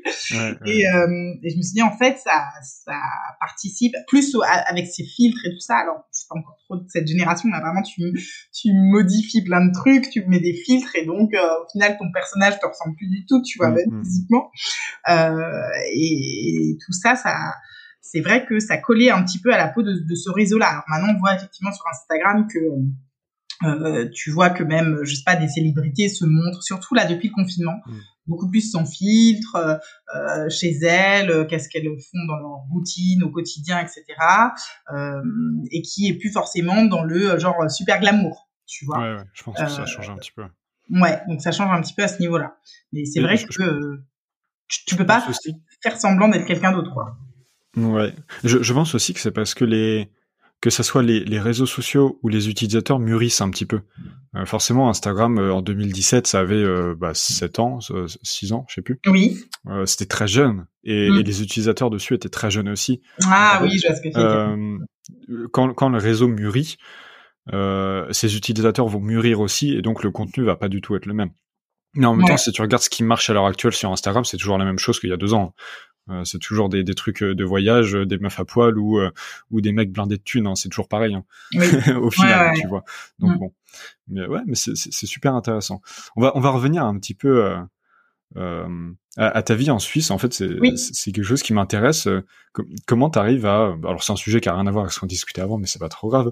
je, suis assez, je suis assez pro pour euh, pour couper court au sujet et passer du coq à l'âne. Mais bon, ouais, comment tu arrives en tant que française en Suisse comme ça? Alors bon, dans le milieu bancaire, c'est presque trop cliché, mais bon, c'est comme ça. et comment, euh, enfin, c'est, euh, bah, par exemple, tu vois, au coût de la vie, etc. Comment tu mmh t'adaptes à la vie en Suisse? La, Suisse, moi personnellement, j'y suis allé une fois, deux ou trois jours, mais pas mmh plus que ça. Donc, je connais très peu ce pays-là. Ouais. Euh, reparti parce que tu étais ruiné au bout de deux jours? Euh, alors euh, oui, c'est mes potes sur place qu'on payait. Euh, on, a, on a pris une bière. C'est dans un petit village à côté de Genève. je mhm. crois qu'on avait trois bières, 35 euros. Donc voilà. je suis très vite rentré dans ma République tchèque où la bière était un euro. Mais c'était pour faire une escale. Enfin bref. Mais ouais, comment tu t'adaptes un petit peu, un petit peu à la vie en Suisse, qui est très différente, je le sais, de, de la vie française à ce moment-là?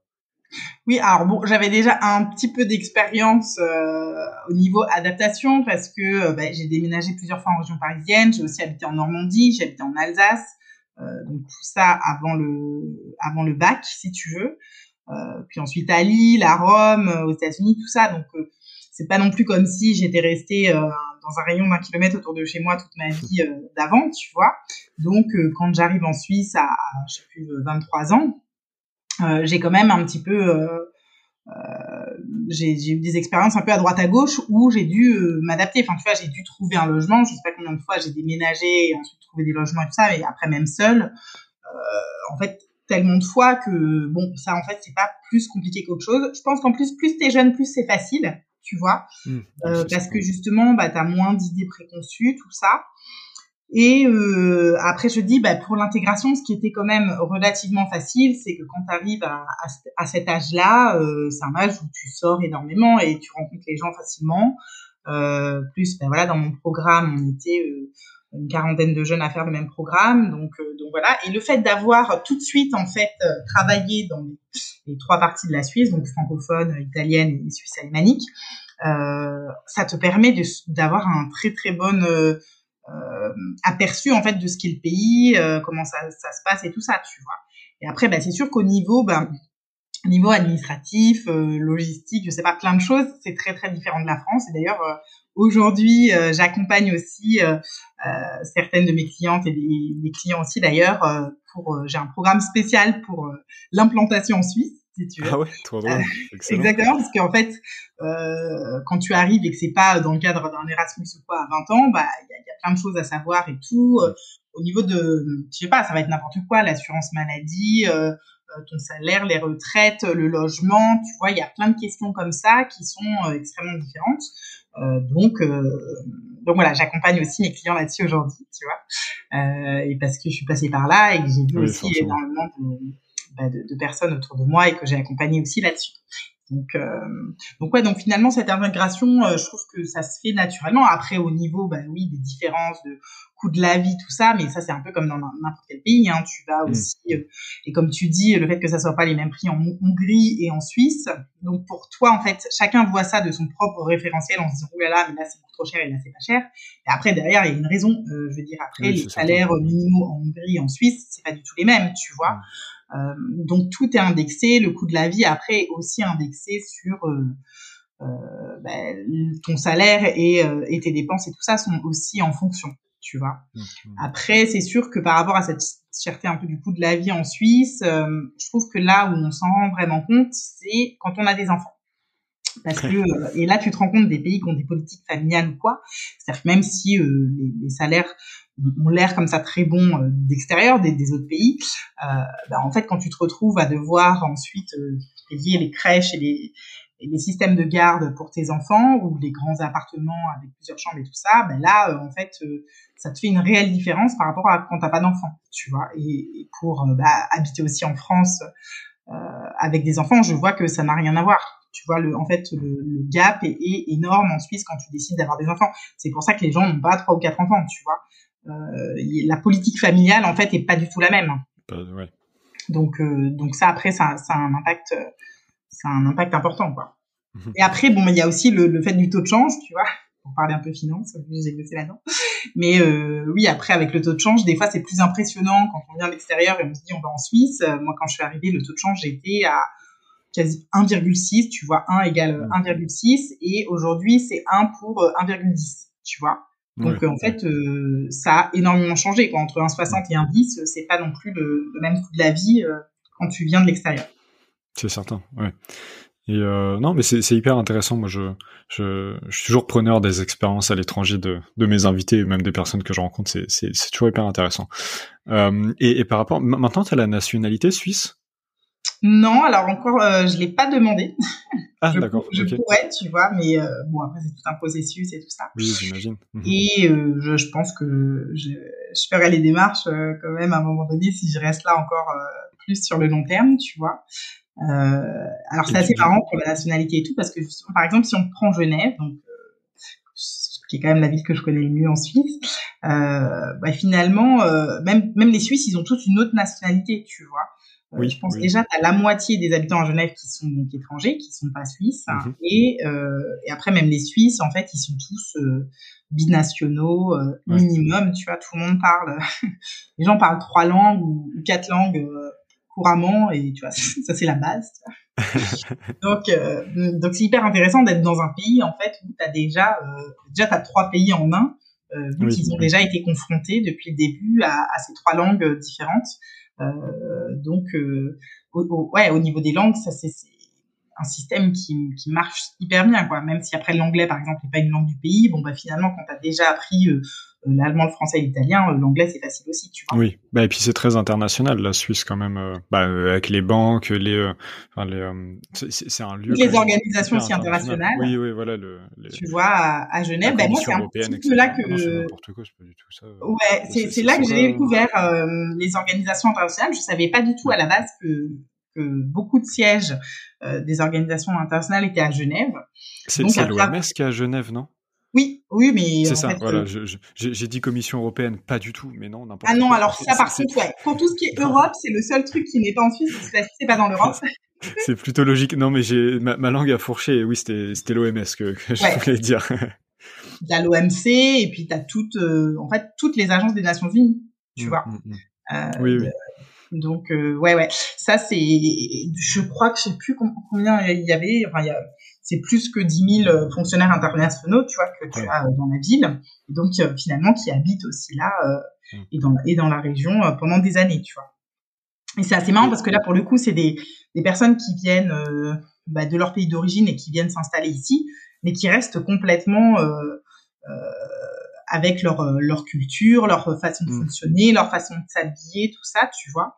Euh, donc en fait, il n'y a pas de standardisation quand tu vas au, au, bureau dans, et que tu travailles pour les Nations Unies. Euh, euh, T'as vraiment l'impression que c'est le monde entier qui se regroupe, tu vois. C'est top en vrai. Ouais, et c'est assez impressionnant. Mais chacun reste avec ses habitudes et tout ça, tu vois.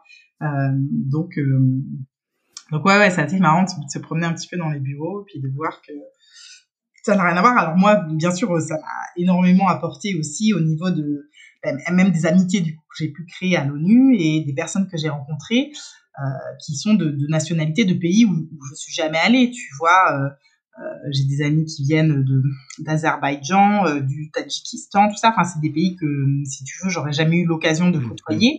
Et comme en fait, euh, quand tu es de, de nationalité de ces pays-là, tu ne peux pas obtenir facilement des jobs en, en Europe, hein, parce qu'il y a quand même la préférence européenne pour euh, la plupart des emplois. C'est des personnes que tu côtoies pas, sinon, tu vois. Oui, en fait, tu vas être, tu vas travailler facilement, surtout moi qui travaille dans dans des multinationales, j'ai travaillé chez L'Oréal, chez Total euh, Natixis, UBS, etc. Bon, ben là, tu vas rencontrer, euh, bien sûr, beaucoup d'Européens, tu vois. Mais après, il y a toutes, euh, tous ces pays extra-Europe. Euh, bah, tu rencontreras pas les gens parce justement parce qu'il y a, y a ce, ce problème de visa, tu vois. Euh, mm. Si tu es, euh, voilà, j'avais une amie aussi japonaise à l'UNICEF, tout ça, c'est pas facile pour un japonais de, euh, une japonaise de travailler en France ou en Suisse sinon, tu vois, parce qu'en fait, t'as juste pas de visa, quoi. Oui, ça, ça c'est. Euh, je m'en suis rendu compte moi euh, en partant à l'étranger aussi, parce que bah, le, la République Tchèque c'est l'Union européenne. Oui. Et, euh, en fait, c'est on, on se rend pas compte de la chance qu'on a, je crois, d'être dans l'Union européenne. Oui. c'est vraiment incroyable. Quand, quand tu vois ce qui, bah, par exemple, on a, on a regardé nous pour aller au Canada, aux États-Unis, mm -hmm. en Asie, même en Amérique du Sud, c'est tellement compliqué Ouais. Alors que demain, bah effectivement, je vais vivre à Barcelone, je demande rien à personne, mais ouais. vraiment rien à personne, j'ai rien à faire, je prends une coloc là-bas et c'est mmh. bon en fait. Et, et en 24 et en fait, heures, euh, t'as changé, ouais. ouais. Pardon? Ouais, et en 24 heures, euh, c'est bon, t'as changé de vie. Ah, c'est ça, ouais, ouais c'est ça. Mmh. Ah non, mais c'est incroyable. Moi, j'avais une collègue, euh, une collègue amie, tu vois, égyptienne euh, aux Nations Unies, et euh, elle me disait, mais les visas, c'est un enfer total. Oui, que, en fait, ils postulent carrément des années en avance pour mmh. avoir le droit d'aller dans un pays, et je crois qu'elle a mis, je sais plus quoi, peut-être genre 10 ans à obtenir le droit d'obtenir un visa pour aller aux États-Unis. Mais même si t'as pas envie d'y aller, elle me dit, t'y vas en fait, mmh. parce qu'on t'obtient le visa. oui, oui c'est ça. Et tu okay. te dis, là, c'est bon, juste pour obtenir un visa touristique pour euh, aller dans un autre pays, tu vois. Et nous, on a le droit carrément euh... de travailler au euh, niveau professionnel dans déjà tous les pays d'Europe. Ah non, mais c'est ça qui est fou. Au, au Canada, euh, il me semble que c'est, je crois, le, le, visa professionnel. Donc en plus, tu sais, vas avec, t'as déjà un poste là-bas, donc t'es pas, enfin, tu, tu, fais partie techniquement de la bonne immigration. S'il y a, s'il y a une, une, bonne et une mauvaise immigration, évidemment, mais tu vas pour bosser, genre t'as déjà un mm -hmm. poste là-bas, t'as déjà une maison, t'as déjà tout ça. Donc normalement, bah viens en fait, t'es es de la force de travail, c'est top quoi. Et juste au Canada, c'est en moyenne 4 à 5 ans avant d'obtenir un visa, alors même que tu as un boulot et une maison sur place. Quoi. Donc c'est oui. c'est là où on se rend compte de, de la chance qu'on a d'être dans l'Union européenne, ça, ça c'est certain. Ouais, ouais, on peut très bien passer d'un pays à l'autre sans, sans job et le décrocher là-bas ensuite. Euh, en, en, Union européenne. En Europe, je oui, oui, oui, oui, complètement. T'as même pas besoin d'avoir le job. Non seulement t'as pas besoin d'avoir 5 ans pour attendre pour les visas et tout, mais tu y vas euh, sans rien et tu décroches un job en Espagne ou je sais pas. En tout cas, c'est facile, facile, mais en tout cas, tu peux et il n'y a pas de problème. Moi, j'ai aussi quel, euh, quelqu'un qui était de Bulgarie qui voulait un, un, job à Genève et en fait, elle avait obtenu le poste, mais ça s'est jamais fait parce qu'elle a jamais obtenu le visa. Tu vois Bulgarie, c'est l'Union européenne. Ah, Alors, c'était avant que ça soit dans l'Union européenne. Euh... Ah bon Attends, j'ai un doute. Ils sont rentrés dans le. Attends, ouais, moi aussi, tu me mets le doute là euh, maintenant. Alors, alors, ce qui est sûr, en fait, c'est que c'est pas l'euro. Non, mais en fait, euh, alors, dans les, dans les pays de l'Union européenne, tu as encore des différences encore aujourd'hui. Ah oui, il y a, y a, y a Schengen, il y a la zone euro et il y a l'Union européenne. Par exemple, la Voilà. République tchèque Donc, est dans fait, Schengen, elle est pas Ouais. dans la zone euro et elle est dans l'Union européenne. Non, c'est très compliqué. En fait, quand tu as les, les derniers pays qui sont arrivés dans l'Europe, si tu veux, ils ont quand même pas les mêmes droits que les pays d'origine pour le l'emploi voilà. aussi. Donc, par exemple, la Suisse fait aussi une différence euh, euh, au niveau de ces pays-là, tu vois. Euh, tout simplement parce que bah, sinon, au niveau du travail, c'est un peu comme les États-Unis, quoi. Tu vois, euh, finalement, il y a tellement de, de personnes qui veulent venir travailler qui mettent euh, un petit peu des priorités. Donc, un candidat euh, français sera quand même traité pareil qu'un candidat suisse, normalement. Euh, pour peu qu'ils décident d'habiter en Suisse d'ailleurs, parce que des, des fois on peut t'obliger à habiter dans le pays. Mais après, euh, ben, pour certains pays, ça c'est dans la deuxième vague ou troisième vague. Donc tu Mm. dois en fait prouver quand tu es quand tu as une entreprise en Suisse, tu dois prouver que tu as aucun candidat qui fait l'affaire euh, dans les premiers pays d'Europe en question, pour ensuite aller chercher d'autres pays. Tu vois Ok, ok, c'est intéressant. Tu, vois, je, je viens de regarder la, la Bulgarie, ils sont rentrés en 2007, Ouais. et donc ils sont dans l'Union européenne, mais ils sont pas dans la zone euro et ils sont pas dans Voilà. Schengen. Ouais, exactement. Mais- Donc pour eux, euh, c'est pas le même. euh, ils sont pas considérés comme les autres pays européens euh, quant au visa de travail en Suisse. Tu vois? C'est ça. Mm. Mais à contrario, ils sont pas dans Schengen. Par contre, ma copine elle est en Erasmus là-bas pendant un an. Et euh, alors, t'as un contrôle à la frontière du coup, mais il y a Oui. pas plus de démarches que ça pour euh, aller vivre un an là-bas, tu vois. C'est pas, euh, il y, a, pas besoin de visa, il y a pas besoin de tout ça. Alors peut-être Oui. parce qu'elle est française, c'est possible aussi et qu'il doit y avoir des accords, etc. Ouais. Mais, euh, parce que les, les Bulgares, les Bulgares et les Roumains sont très proches des Français, faut le savoir. On a, on a une, enfin la, France euh, en tant que pays et en tant qu'État euh, a des, des, des liens très forts avec les, les Bulgares, et les Roumains. Ouais. Petite anecdote, voilà. Mais euh, d'ailleurs le, le roumain, je sais pas si tu savais, mais c'est la langue qui ressemble le plus au français. Euh, tu- non, en, en tant que français, tu peux apprendre. En fait, c'est une langue latine, Ouais. euh, comme euh, mais latine, euh, pas- comme le- l'allemand par exemple, mais plus comme le français. Donc je me suis déjà retrouvé euh, à prendre un livre euh, de droit euh, roumain et à comprendre un mot sur deux, quoi. C'était incroyable. Enfin bref. Mais non, mais tout ça c'est c'est super intéressant. Et en, toi, dans ton job de de du coup fonctionnaire international, que, tu peux nous expliquer un petit peu ce boulot-là? Et après on va partir sur le côté entrepreneuriat parce que ça fait déjà presque une heure qu'on discute. Exact. Euh, et qu'on n'a pas abordé encore en entrepreneur. Voilà, c'est ça qui est fou, j'adore. Mais euh, mais euh, ouais, si tu peux parler un petit peu de ce poste-là de fonctionnaire international, comment euh, qu'est- qu'est-ce que tu fais en fait? Quelles sont tes missions Oui, voilà. Alors effectivement, bon, ce, on dit fonctionnaire international, mais en fait, ça regroupe tous les types de métiers derrière, si tu veux. Euh, donc moi, si on veut parler du métier que je faisais, j'étais euh, business analyst, euh, euh, finance analyst, si tu veux, Euh, et je m'occupais des fonds d'in- d'investissement que le, en fait, le, le siège donc prête des fonds au bureau UNICEF dans le monde entier pour que pour accélérer leur tout leur programme de levée de fonds.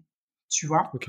Euh, donc euh, les, les programmes de levée de fonds après tu sais c'est les opérations euh, donc tu avais face to face hein, ça c'est quand tu récoltes l'argent en fait euh, dans la rue si tu veux. Euh, mais après bien sûr là il y avait tous les toutes les récoltes di- euh, au niveau digital qui qui montaient. Après il y a les toutes les donations avec les entreprises euh, tous les programmes euh, même à la télé. Donc tu vois Direct TV etc euh, tout ça. Et en fait pour euh, pour faire des campagnes comme ça, si tu veux, tu as déjà besoin de fonds à la base, hein, un petit peu quand, tu montes ta startup, bah, des fois tu fais des levées de fonds parce que c'est ce qui te permet ensuite d'aller euh, directement toucher un grand marché. Bah là, c'est la même chose.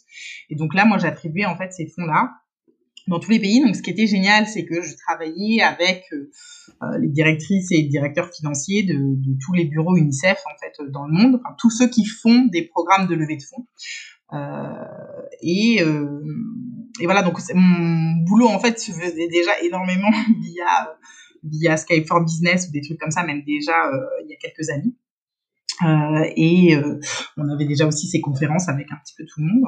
Euh, voilà, et donc après c'était puis après, c'était aussi bah, tous les trucs de finance que tu as aussi classiques, c'est un peu de la finance corporate que tu as dans n'importe quelle entreprise. Après, pour l'élaboration du budget, le suivi du budget, euh, l'analyse financière de, de chaque, euh, euh, de tous les résultats financiers, de justement des bureaux UNICEF, etc.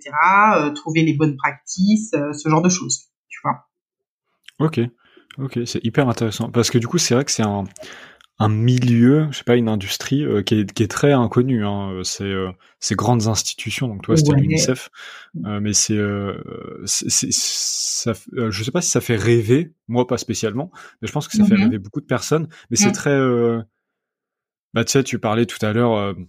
Bah, par exemple, le, la mixité qu'il y a au sein de, au sein de ces, mm. ces organisations-là, vrai que c'est quelque chose que tu retrouves dans aucune autre organisation ou entreprise dans le monde. Tu vois. Enfin maintenant oui, si tu si si tu vas chez Google en Californie, je pense que c'est pareil.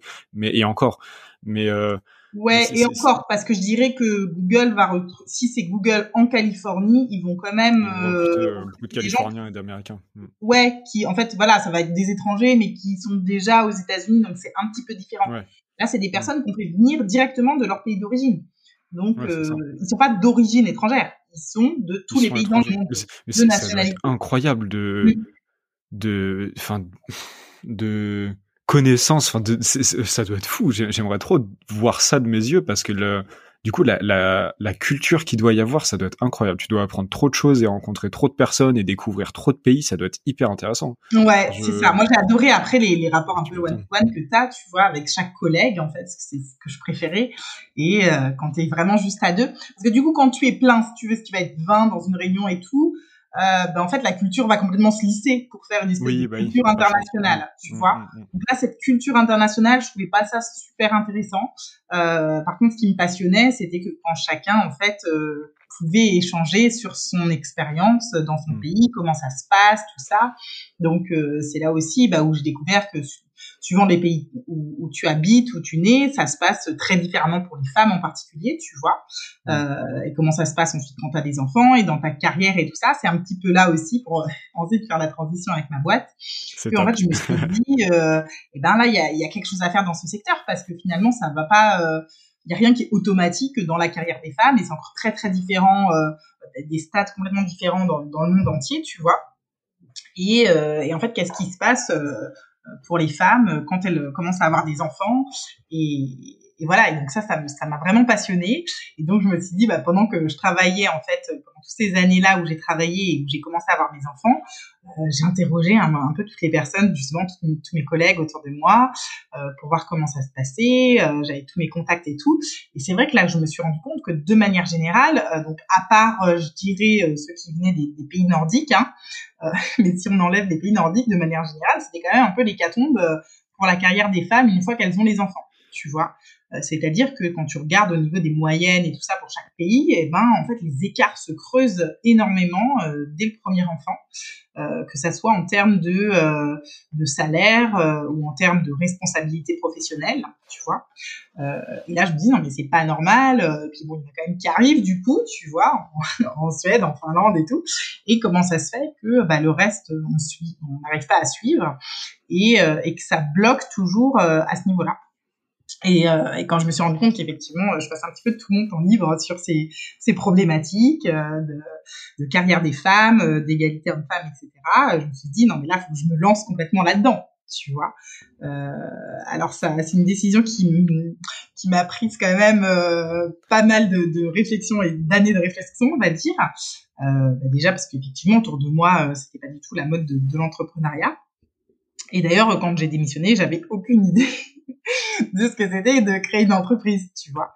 Mais en fait, c'était une espèce d'attirance et d'évidence où je me suis dit, euh, je me souviens de mon discours euh, de après huit ans passés à l'UNICEF, le, discours que j'ai fait là tout en haut euh, sur la terrasse en face du lac, sur la terrasse du bâtiment des bureaux UNICEF, et je disais en fait je, je, montre, je crée maintenant mon entreprise, euh, euh, voilà, parce que j'ai, il y a trois raisons en fait principales. J'ai envie de diviser mon temps par trois, c'est-à-dire que un tiers de mon temps, ça soit vraiment ben, de d'avoir un rôle majeur dans et un impact majeur dans mon métier. Donc, je voulais encore plus d'impact que dans mon job à l'UNICEF, euh, où j'avais l'impression que l'UNICEF en soi a un impact énorme, mais que moi, mon métier, si tu veux, je voyais pas directement l'impact sur le terrain tu vois.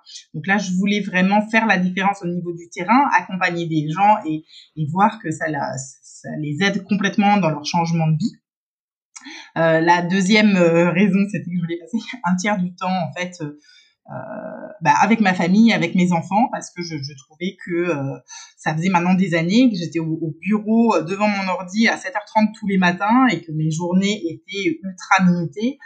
Euh, J'avais genre trois minutes pour m'habiller, me maquiller, me coiffer le matin et ensuite partir et, et tout s'enchaîner jusqu'au soir, en, après la crèche, l'école, etc. Euh, donc je trouvais que c'était quand même un petit peu bizarre de passer 45 heures par semaine, je sais pas, au, travail et, et, du coup euh, euh, de pas pouvoir forcément euh, m'organiser et profiter aussi des enfants comme je, je le voulais. Et le, le tiers du temps restant, c'était pour le sport.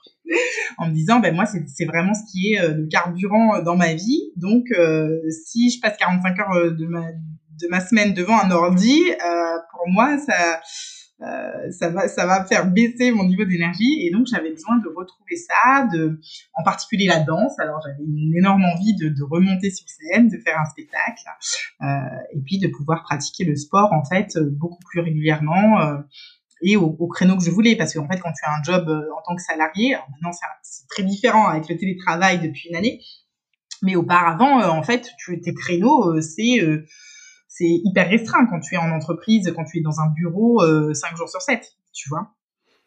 Si tu veux faire du, du un cours euh, de danse le matin euh, de 10h à 11h, en fait, c'est pas possible quand tu es salarié et que tu travailles dans un bureau, tu vois. Ah bah oui, non, c'est certain. Ouais, ouais. Mais euh, bah écoute, c'est en fait, euh, j'ai adoré ta transition. je t'ai écouté parler, euh, euh, c'était hyper intéressant. Merci beaucoup. Et la, et la transition est, est vraiment top. Euh, et c'est vrai qu'on en parlait en, parce que là, tu as évoqué beaucoup de sujets, donc tu as lancé non entrepreneur. Donc ça, c'était il y a deux ans, trois ans?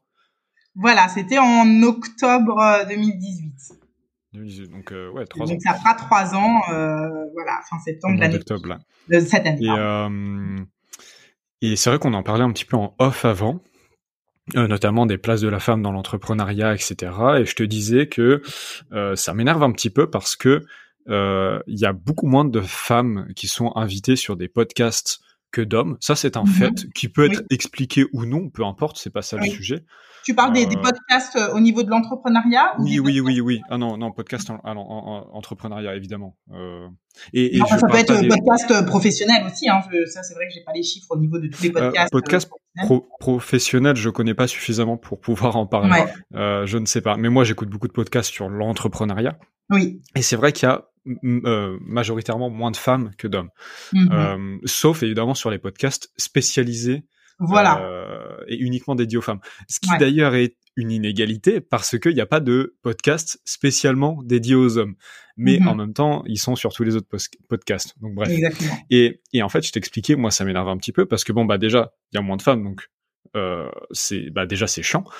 Et mhm. en même temps, quand on invite une femme, on parle de féminisme et on parle de la difficulté d'être une femme et on parle en mhm. fait on parle quasiment que de ça ouais. bon, en fait c'est un petit peu chiant tu vois parce que c'est c'est à dire que t'invites une et, et c'est pour ça qu'en fait euh, alors j'en ai on en, donc on, on en parlait en off j'en ai parlé un petit peu avec Victoria qui est la première femme que j'ai reçue sur sur ce podcast et mhm. après donc euh, que ça soit avec euh, avec Camille, on n'en a pas parlé. Euh, avec euh, euh, bah tiens, j'ai perdu les noms. Avec Maude, pardon, on n'en a pas parlé. Euh, donc en fait, j'essaye de pas trop en parler parce que je trouve que c'est réduire la femme que t'invites au simple fait d'être une femme en fait, et pas de ce qu'elle a fait. Je m'en fous que tu sois euh, une femme, un homme ou un extraterrestre du moment que tu as fait des choses incroyables, tu vois. Et c'est ça qui m'intéresse.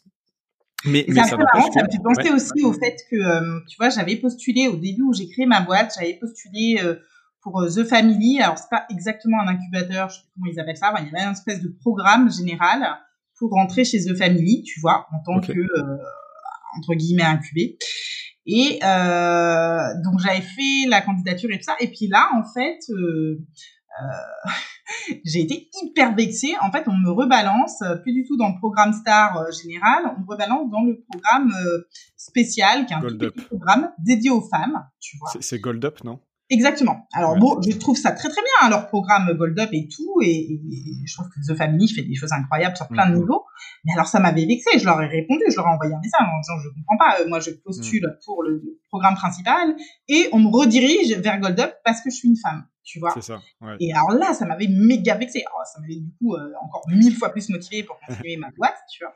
Et moi, c'est assez marrant parce qu'avec ma boîte The Working Moms, donc euh, c'est vraiment pour euh, soutenir l'ambition des femmes, voilà, particulièrement après les enfants, tout ça. Et euh, en fait, c'est assez marrant parce que du coup, euh, il y a un petit peu de double sang. Donc, donc certains pensent qu'en fait, j'ai un service juste dédié pour les femmes, et d'autres se disent, mais en fait, la working mom, finalement, c'est moi, genre la fondatrice, tu vois. Et en travaillant avec moi, bah, et, il se trouve que du coup, j'ai quand même pas mal de clients hommes tu vois, oui, oui, euh, les, au niveau des clients particuliers, parce que bien sûr j'ai toute une partie donc euh, euh, de, du business pour les entreprises où là j'interviens sur les sujets de parentalité au travail, de retour après euh, congé maternité. J'aimerais bien intervenir après congé paternité, mais je pense que pour l'instant ils n'ont pas besoin de programme spécial quand on a un congé paternité qui est juste de deux semaines, tu vois. Oui, oui, c'est pas pareil. Et donc c'est pas pareil. Euh, et euh, voilà, j'interviens sur, sur ce, cette ambition et continuer à avoir de l'ambition professionnelle et, une vie euh, tout en ayant une vie personnelle à côté euh, active et tout ça. Et après, j'ai toute la partie dans ma boîte où euh, en fait je fais du coaching et du consulting. Euh, donc ça peut être du consulting sur des sujets très précis, genre j'ai des programmes sur le, le personal branding, les réseaux sociaux. voilà, faire de la reconversion, donc beaucoup reconversion professionnelle, que ça soit pour créer son entreprise ou pour rester en tant que salarié, mais changer par exemple radicalement de secteur, tu vois. Euh, et en fait, sur ces sujets-là, bah, du coup, j'accompagne les hommes aussi, tu vois, et je trouve ça génial. Et, euh, du coup, je me suis dit, est-ce qu'il faut que je monte une deuxième boîte, tu vois, parce qu'en fait, si je m'appelle The Working Moms, euh, genre, bah, les hommes vont peut-être pas vouloir travailler avec. Et en fait, ça leur pose aucun problème et je trouve ça génial, tu vois. Et, je me disais, là, bah, pour le développement futur de la, boîte, euh, moi, mon idéal, ça serait vraiment de pouvoir m'associer avec un homme, tu vois. Après, on peut être plusieurs cofondateurs, mais je voudrais vraiment qu'il y ait une parité au niveau déjà des, des cofondateurs. Et euh, ensuite, que les équipes soient mixtes également, tu vois. Mmh. Parce que je veux sortir aussi de, euh, de, ce truc où en fait on, on met toujours euh, voilà les femmes entrepreneurs euh, entre elles. Alors j'ai été très active dans des réseaux de, de, femmes entrepreneurs comme Genuine Woman euh, en Suisse. Après en, en, France il y a aussi le réseau Bouge ta boîte que, que j'aime énormément. donc ça c'est très très bien, mais ça peut pas suffire en fait parce que il faut absolument que les entrepreneurs femmes soient aussi dans, dans tous les milieux où les entrepreneurs hommes sont. Tu vois. Mmh. Bah, euh, ouais, je suis entièrement d'accord avec toi en fait, et c'est hyper intéressant parce que, euh, enfin, et vraiment, moi, ça, ça, vient du cœur. Mais quand, on me dit, euh, enfin, je sais pas, quand, un homme va réussir, bon bah, il a réussi, il a fait une belle boîte, voilà, c'est mm-hmm. tout. Mais il a pas réussi parce que c'est un homme, tu vois. Mm-hmm. quand, quand une femme va réussir, et eh ben en fait, on va d'abord mettre en avant le fait que ça soit une femme, mais, et ça c'est pas que des hommes qui vont le mettre en avant, ça va être des femmes aussi. Genre regardez cette femme-là a réussi, c'est une femme, c'est une femme, mais on s'en fout que ça soit une femme, tant mieux qu'elle a réussi, heureusement. Mais alors je sais pas si je suis, si je vis dans, dans un monde de bisounours où euh, il fait aucune différence entre qui que ce soit, mais en fait je trouve ça vraiment euh, ouais bah c'est chiant tu vois, mais je m'en fous que ça soit une femme, juste elle a réussi, c'est tant mieux tu vois, et j'ai envie qu'il y ait plus de femmes qui réussissent évidemment, mmh mais mais pas euh, sais, on, je sais pas si c'est de l'hypocrisie, mais euh, mais je trouve, enfin, je sais, je sais pas, le, le, terme est peut-être mal choisi, mais et moi, ce, que tu expliques, et eh ben, je suis complètement d'accord avec ce que tu dis en fait, que bah ouais, t'as as des équipes, équipes mixtes, mais tu vois, c'est comme les quotas par exemple. Euh, mm-hmm. moi, les quotas, je comprends pourquoi on les a mis en place. Bien sûr. J'accepte le fait qu'on les ait mis en place pour ces raisons-là. Parce mmh. qu'effectivement, euh, que ce soit au gouvernement, dans des entreprises et tout, il n'y a pas de femmes. Et ça, c'est un problème, tu vois. Donc je comprends l'idée derrière le quota. Mais, mais en attendant, c'est-à-dire qu'à poste égal, à compétence égale, on va choisir une femme parce que c'est une femme, tu vois. Et, et, ça, je trouve que c'est pas normal. On devrait choisir une femme parce qu'elle est meilleure, parce qu'elle mérite, parce que parce qu'on s'en fout que ça soit une femme, juste c'est une personne qualifiée, tu vois, et, euh, et pas juste parce que bah en fait sa meilleure qualité c'est d'être c'est d'être une femme, et je trouve ça vraiment hyper réducteur, tu vois. Donc euh, bah, même si en fait si on connaît euh, le, le, un petit peu comment ça se passe au niveau des quotas, moi je peux te dire par exemple au, niveau des Nations Unies, hein, ça fait des, mmh. ça fait des années qu'il y a des quotas. Donc les, les, les, quotas les plus anciens aux Nations Unies, c'est les quotas de nationalité. Euh, et en fait, c'est indispensable parce que sinon, tu n'aurais juste pas euh, les trois quarts des nationalités qui sont. Euh, sinon, il y aurait que des Anglais et des Américains en Nations Unies. Ok. bah, c'est intéressant. Et donc ça fonctionne très très bien parce que sinon effectivement les pays que je te disais avant, tu viens d'Azerbaïdjan mais tu n'aurais aucune chance d'avoir un job aux Nations Unies sinon.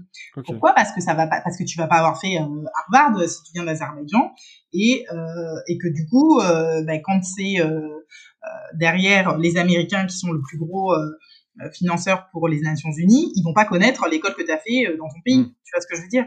Donc, euh, donc ça c'est indispensable. Et on se dit pas, ben voilà, telle personne qui vient de Thaïlande ou je sais pas quoi, en fait elle est moins compétente, elle est là juste parce que en fait, elle a Thaïlande marqué sur son passeport, tu vois?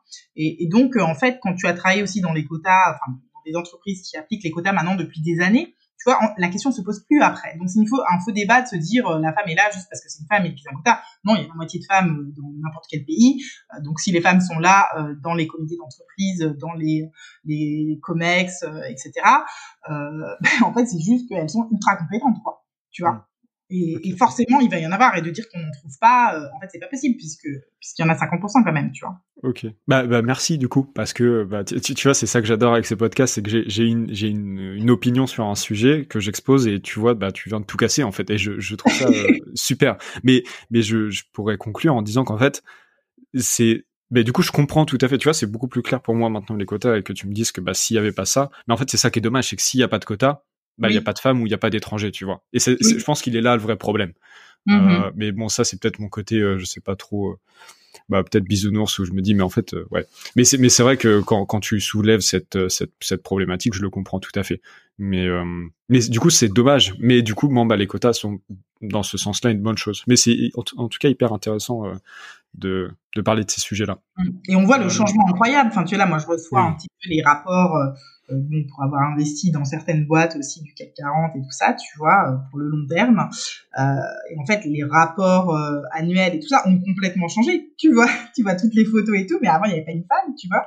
Ouais, et dans les actionnaires, les, les, la direction, tout ça. Et en fait, ben, là, on voit vraiment maintenant l'évolution. Tu vois, au mm. niveau des âges aussi. Euh, tu vois euh, des personnes qui rentrent au comité exécutif et qui ont moins de 30 ans, tu vois, et, et ça, ça n'existait pas avant. Donc, euh, on voit bien maintenant que finalement, ça, ça permet de, de, faire bouger les choses. Et donc, en France, l'initiative qui, qui, mesure maintenant chaque année l'index de parité, tout ça, et le respect pour les entreprises, et sinon, tu as une amende, bah, en fait, ça fait évoluer les choses à vitesse grand V. Mm-hmm. À vitesse grand V. Donc, il faut des fois, tu vois, que la loi soit là aussi pour euh, avancer plus plus rapidement. Ok, mais c'est ouais, hyper intéressant euh, et, et, du coup ça ça prend tout son sens en fait. Mais euh, et c'est je trouve ça beaucoup beaucoup plus sain de, de l'aborder de de cette de ce côté-là plutôt que de, de l'approche que moi j'ai fait au début de au début de cette discussion. Donc euh, complètement c'est c'est un sujet hyper intéressant. Et, euh, et et en plus de ça, je trouve que non seulement on va dans le bon sens sur ces questions de féminisme et et en plus de ça euh, de plus en plus vite et, et enfin je trouve que c'est de plus en plus normal aussi euh, ce qui est du coup tout à fait normal mais pas encore pour tout le monde. Mais mm-hmm. euh, enfin je trouve que vraiment là on, avance dans le dans le bon sens. Enfin si je sais pas si euh, si t'es d'accord avec ça mais je trouve que ça, ça, évolue de plus en plus tu vois. Le fait que tu dises bah tu vois tu ta boîte s'appelle The Working Moms et que tu as des clients hommes et que ça leur pose aucun souci et qu'au contraire c'est même eux qui font la démarche pour savoir si est-ce que leur boîte est, est, est, est bien sur la parité est-ce que ça se passe bien bah tu vois ça prouve que qu'il y a, il y a quelque chose qui est en train de changer, quoi. Exactement. Et des fois, il y a des hommes, je dis, que je conseille euh, sur des choses qui n'ont absolument rien à voir avec la parité, quoi. Je veux dire, je fais des formations sur euh, les réseaux sociaux, leur mm. profil LinkedIn, etc. Euh, enfin, tu vois, c'est pas du tout ah sur Et en fait, mais je trouve ça génial juste que bah, de bénéficier de l'expérience de mon entreprise et tout ça, et puis que je les accompagne là-dessus, quoi. Mais, mais tu vois, ça c'est quelque chose que j'ai beaucoup de mal. Mais après, on va passer à, ton anecdote et puis aux trois enseignements. Mais, enfin, je, je, sais pas, mais moi j'ai été élevé dans un cadre où, bah, tu vois, ma mère est chef d'entreprise euh, et, et, mon père est, est cadre. Et euh, enfin, en fait, on a, j'ai toujours été élevé dans un, dans, dans un, je sais pas comment le dire, mais dans, dans une, bah, dans, dans, dans, un milieu où la femme était à l'égal de l'homme, tu vois. J'ai jamais eu, jamais, mais que ça soit dans ma famille, dans, alors, mais, je, je sais pas comment le dire, mais en fait, j'ai jamais eu ce, c'est pour ça que quand moi, on, on, on fait la différence, c'est ce que j'expliquais tout à l'heure, entre une femme et un homme, moi, on m'a mhm. jamais fait cette différence-là, tu vois. J'ai pas appris qu'il y avait une différence. Et donc, quand j'apprends tout un tas de choses, notamment sur la place des femmes, on en parlait au début de cet épisode dans la rue, euh, que, que Lisa, ma copine, euh, elle a écrit un mémoire dessus, et j'étais, mhm. au début, j'étais presque réfractaire, je comprenais pas, je fais, mais non, il n'y a pas de différence, je, je ne comprends pas. Et en fait, je ne comprends pas parce que, euh, mais du coup, je pense que c'est une bonne chose. Mais j'ai pas, on m'a jamais dit qu'il y avait une différence entre une femme et un homme. Ma, ma mère est chef d'entreprise et euh, ça a jamais, enfin, je sais pas, je, et c'est pour ça, des fois, je tombe un peu dénu, tu vois. Et ouais, c'est Comme tu dis, tu as raison, l'entourage, ça fait une énorme différence, tu vois. Moi, c'est vrai que bah, les, femmes dans, dans ma famille, par exemple, n'avaient pas du tout les mêmes jobs que les hommes, mmh, tu vois. Mmh. Euh, c'était, euh, voilà, euh, soit tu euh, je sais pas, ou enseignante, ou, ou assistante, ou machin, mais j'avais pas d'exemple de femmes chefs d'entreprise autour de moi ou de femmes cadres, juste, tu vois, dans ma famille.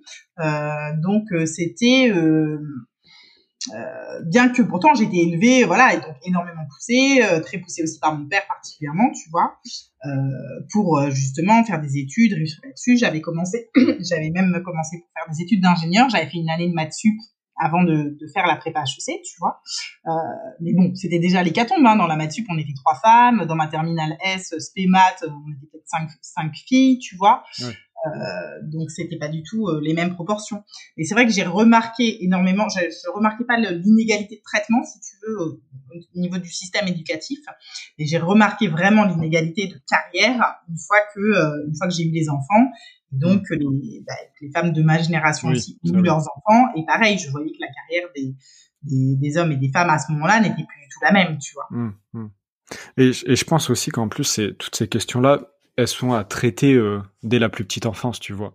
Parce que moi, je, je pense que si j'ai pas de billet concernant le, la différence homme-femme, tu vois, parce que vraiment, pour moi, il y a, y a, aucune différence entre une homme, et, entre un bah homme, pardon, et une femme. Tu vois, vraiment, c'est, c'est, c'est ancré en moi.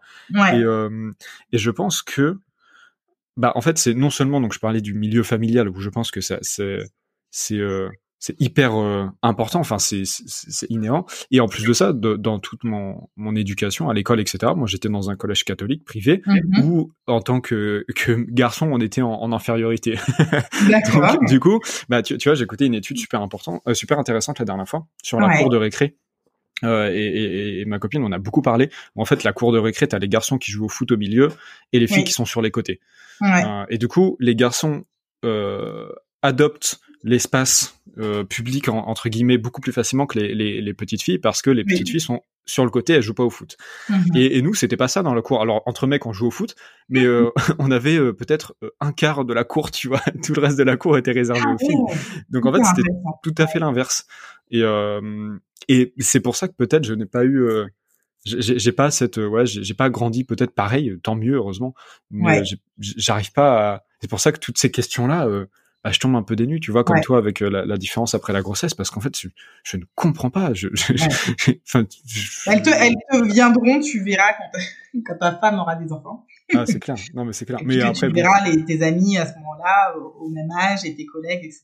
Tu vois. Ouais. Moi, c'est vrai que j'étais choquée, même à l'UNICEF, que en fait, euh, je veux dire, c'est quand même l'organisation en faveur des enfants, euh, que en fait, il y avait très peu de femmes qui avaient des enfants euh, dans les jobs à responsabilité. Tu ouais. vois euh, il y avait déjà les femmes n'étaient pas majoritaires et après si tu cherchais les femmes qui ont des enfants dans les jobs à responsabilité dans une organisation pour les enfants bah en fait il y en avait très très peu euh, donc c'est là où je me suis dit en fait il y a quand même un problème tu vois même ah bah, dans ce genre de boîte ouais.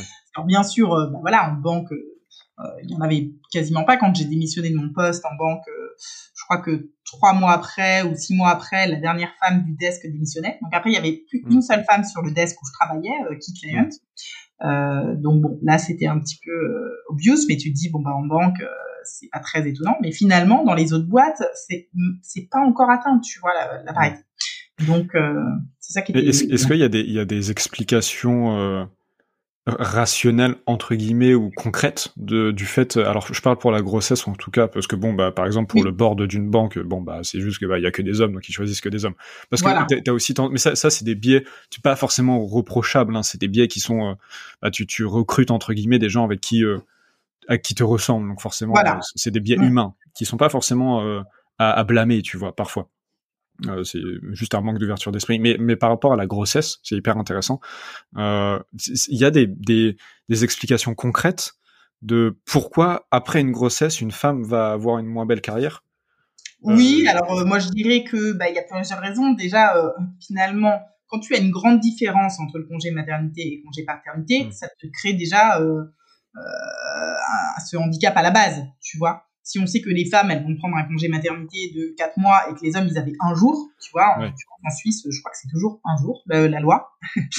euh, bon, bah déjà, euh, ça fait... Euh, euh, ça veut dire que quand tu reviens à ton poste, imagine tu as trois enfants, tu te fais trois retours de congé mat, à chaque fois quand tu reviens à ton poste, c'est super difficile. Je veux dire, à moins que la boîte favorise vraiment ce truc-là. Sinon, tu reviens, on t'a piqué tous tes dossiers, euh, faut refaire ta place. enfin, tu vois, mmh, mmh, mmh. Euh, la boîte a tourné pendant ce moment-là et toi, t'étais pas là. Euh, donc, euh, donc forcément, on se dit bon bah que si tu t'absentes juste un jour, on va pas te piquer les dossiers de ça, c'est plus facile, tu vois. Donc il y, y a, ce truc-là aussi. Il y a bien sûr bah, chercher les enfants, enfin qui cherche les enfants à l'école, qui s'en occupe quand ils sont malades. À partir du moment où c'est toujours les femmes, bah, du coup, dans la vie professionnelle, tu vas être forcément défavorisé aussi tu vois. Et en fait, euh, bah, qui s'arrête Alors en Suisse, par exemple, le travail des femmes, c'est un réel problème parce que l'école commence à 4 ans, voire 5 ans, d'accord, suivant mhm. le mois de naissance de ton enfant. Si ton enfant est né, par exemple, euh, après le mois d'août, euh, du coup, là, il va, il va rentrer à l'école à 5 ans. Euh, donc, qu'est-ce qui se passe les cinq premières années? Ben Alors, c'est crèche, mais bon, les crèches, c'est pas non plus super facile de trouver une place. Et en crèche publique, suivant le mois de naissance de ton enfant, ça peut être très très compliqué, voire impossible les deux premières années.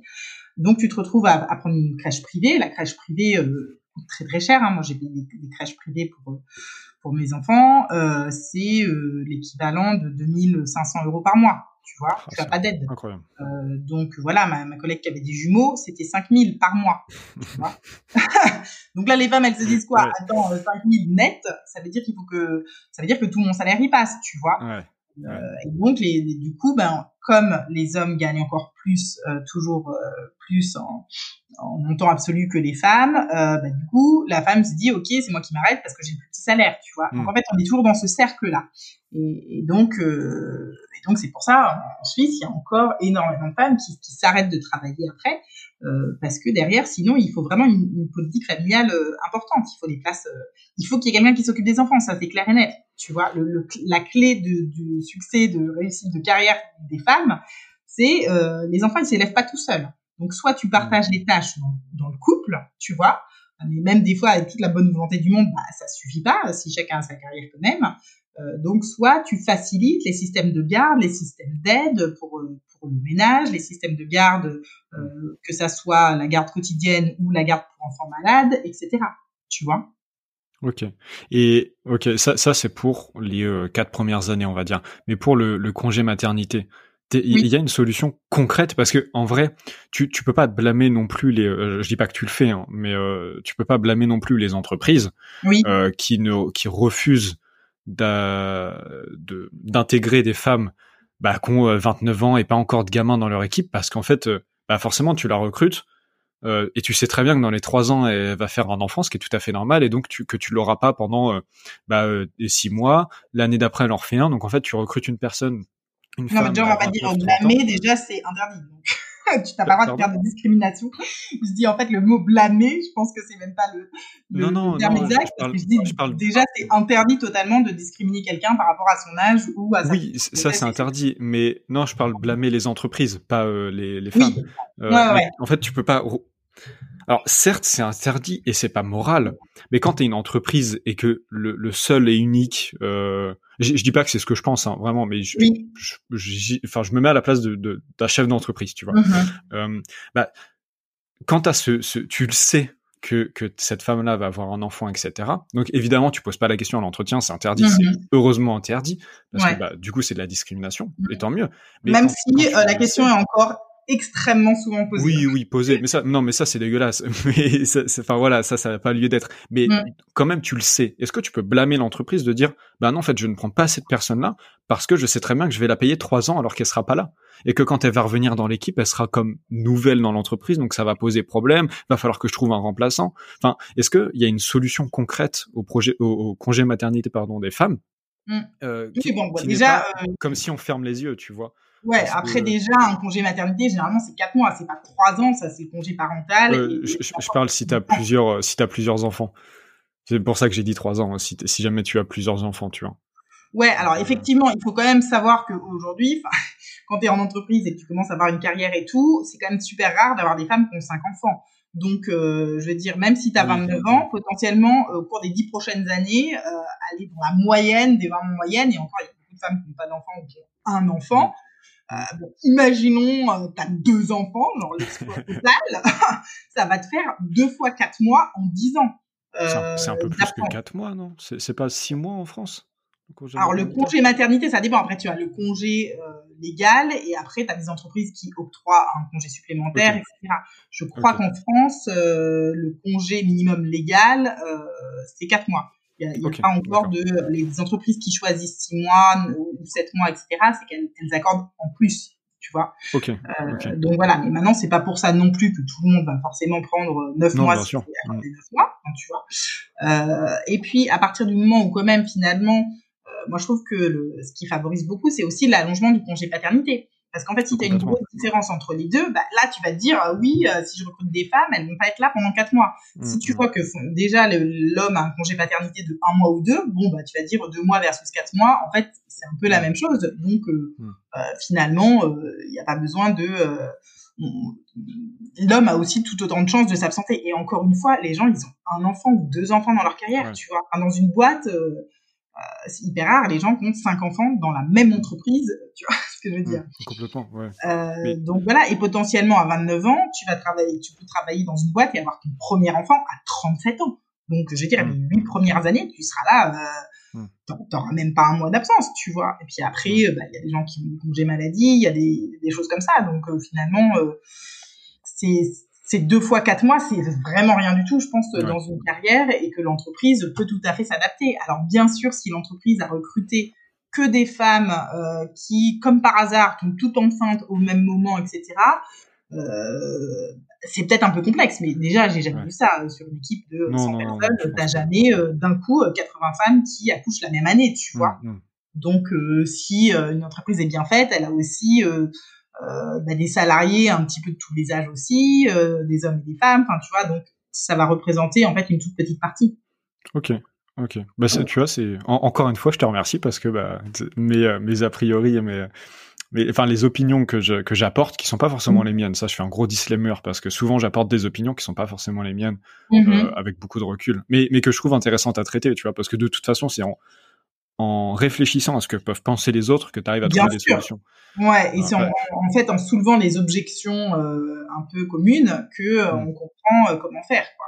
Oui, oui, bah, et je pense que c'est essentiel. Et, et ça manque un peu dans le débat public, mais c'est un, une autre, une autre, un, un, autre sujet. Mais c'est hyper intéressant de.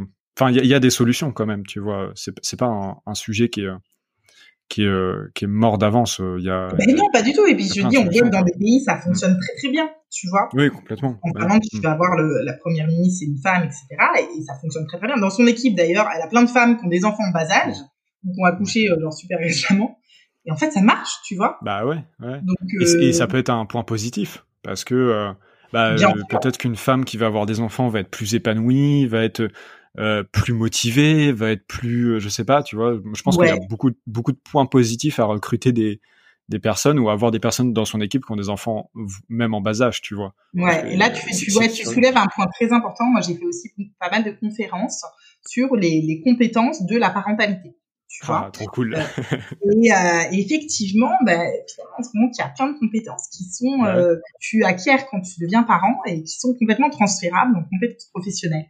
Hmm. Et, euh, et donc en fait, toutes ces compétences-là, quand tu reviens, même si tu as pris euh, juste quatre mois, en fait, quand tu reviens déjà en quatre mois, tu as tellement appris euh, que ça aussi, si on te laisse la possibilité de t'en servir en entreprise et tout ça, je veux dire, bon, si tu as, je sais pas, si tu as des jumeaux à la maison en position 3 et 4, je veux dire, en entreprise, mais tu es largement capable de gérer des équipes après, tu vois. Mmh, mmh, mmh. donc, il y a plein de trucs comme ça qui font que en fait tu dois apprendre à gérer dans ton quotidien un certain nombre de situations et tout ça ben voilà stressantes d'organisation c'est je veux dire tu deviens aussi hyper organisé tout ça à, à, gérer des priorités enfin il y a plein plein de choses qui font que euh, tu peux tout à fait ensuite avoir des compétences en plus quand tu reviens au travail.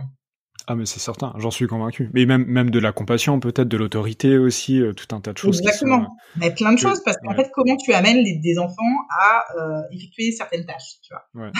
Après, comment tu amènes tes équipes à effectuer certaines tâches? alors, soit tu es très autoritaire et tu leur fais peur et, tu, leur mets une fessée. Alors, tu peux pas mettre de fessée à, tes équipes. Attention. voilà. mais... bon, à tes enfants non plus maintenant, donc tu dois trouver une solution. donc, faut être un peu plus diplomate. Non, mais c'est hyper intéressant. voilà, tout ce qui est vraiment bah, motivation, en fait. Tu vois. Motivation des troupes, euh, tout ça. Il y, a beaucoup, d'exemples transférables. Hum, hum, hum. C'est hyper top. Euh, je vois qu'on est en train de beaucoup dépasser. c'est déjà l'épisode le plus long d'anecdotes, mais euh, je je, je dis ça. Alors maintenant, je dis ça à chaque épisode parce que chaque épisode est plus long que le, le précédent. Mais euh, tu vois, en une heure et demie, on pourrait encore discuter pendant. Enfin voilà. Mais euh, est-ce que tu veux raconter quand même une anecdote? Là, on a abordé les sujets. Euh, voilà, trop intéressant l'entrepreneuriat, bon, assez rapidement, d'avoir de, mm. travaillé dans des boîtes, dans des multinationales, euh, l'environnement multiculturel, le, système des quotas, euh, la reconversion. Euh, encore, on n'a pas trop trop abordé complètement la reconversion, donc peut-être de passer toujours d'un secteur à l'autre, ça et comment faire. Donc c'est hyper vaste, hein, faudra que tu me réinvites. mais écoute, bah, en, en, général, faut laisser un peu de temps entre les épisodes, mais dans deux ans, trois ans, Exactement. plaisir. Voilà. Pour faire l'évolution un petit peu de, de ça et puis on pourra aborder d'autres sujets aussi et puis peut-être que tu auras changé d'avis et de et que tu auras des nouvelles positions sur certains sujets tu vois ça, et moi aussi moi aussi. Ah mais totalement on, change, on change complètement d'avis sur des sujets au fur et à mesure des années hein c'est normal d'évoluer ouais. mais tu vois là j'adore parce que bah ça fait une heure et demie qu'on discute et j'ai encore une fois appris plein de choses et euh, et, euh, et, je trouve ça vraiment hyper intéressant. Est-ce que tu aurais quand même une petite anecdote à nous raconter? Parce que bon, le, le fil rouge est complètement euh, coupé euh, dans ces, nouveaux formats d'anecdotes. Mais si tu as une petite anecdote quand même à raconter, voilà, bon, t'en as déjà raconté plein, mais voilà, une anecdote un peu courte. Et après, on va passer aux trois enseignements, aux trois enseignements que tu veux apporter, même si tu nous en as déjà donné plein. Ouais, et eh bien l'anecdote, je vais rester quand même un petit peu dans le sujet activiste. Trop tu vois, et ça, ça, ça, me convient. Voilà, j'étais pas féministe à 20 ans, mais je le suis complètement aujourd'hui. Euh, et pourquoi? Pour les, les situations auxquelles j'étais confrontée. Donc moi, dans mon, ma, ma vie d'entrepreneur, une des situations en fait les, les, les plus euh, difficiles et douloureuses que j'ai eu à gérer, c'était justement bah, concernant le, un peu la place des femmes et donc sur euh, sur LinkedIn, donc euh, réseau social que j'utilise en fait énormément et en étant très active dessus. Alors je peux faire des posts à à 1000 vues comme des posts à 2 millions de vues.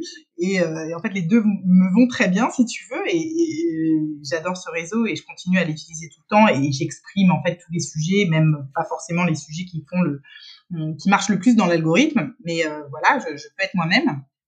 Et euh, en fait, j'ai remarqué, donc ça c'était, je sais plus, il y a, il y a plus d'un an, j'ai remarqué qu'en fait les profils qui étaient associés aux femmes étaient ultra discriminatoires.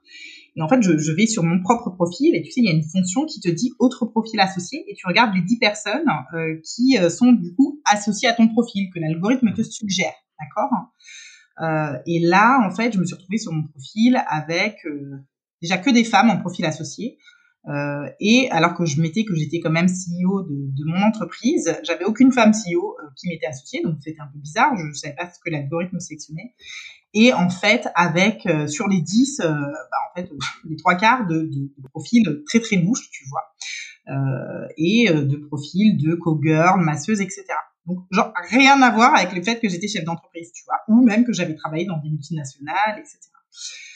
Et donc, euh, et donc, je commence mes recherches, et là, c'est quelque chose qui m'a occupé pas mal de jours, où euh, j'ai commencé à aller sur les, les profils d'hommes et de femmes sur LinkedIn et tout. Donc, je fais un énorme travail d'analyse derrière.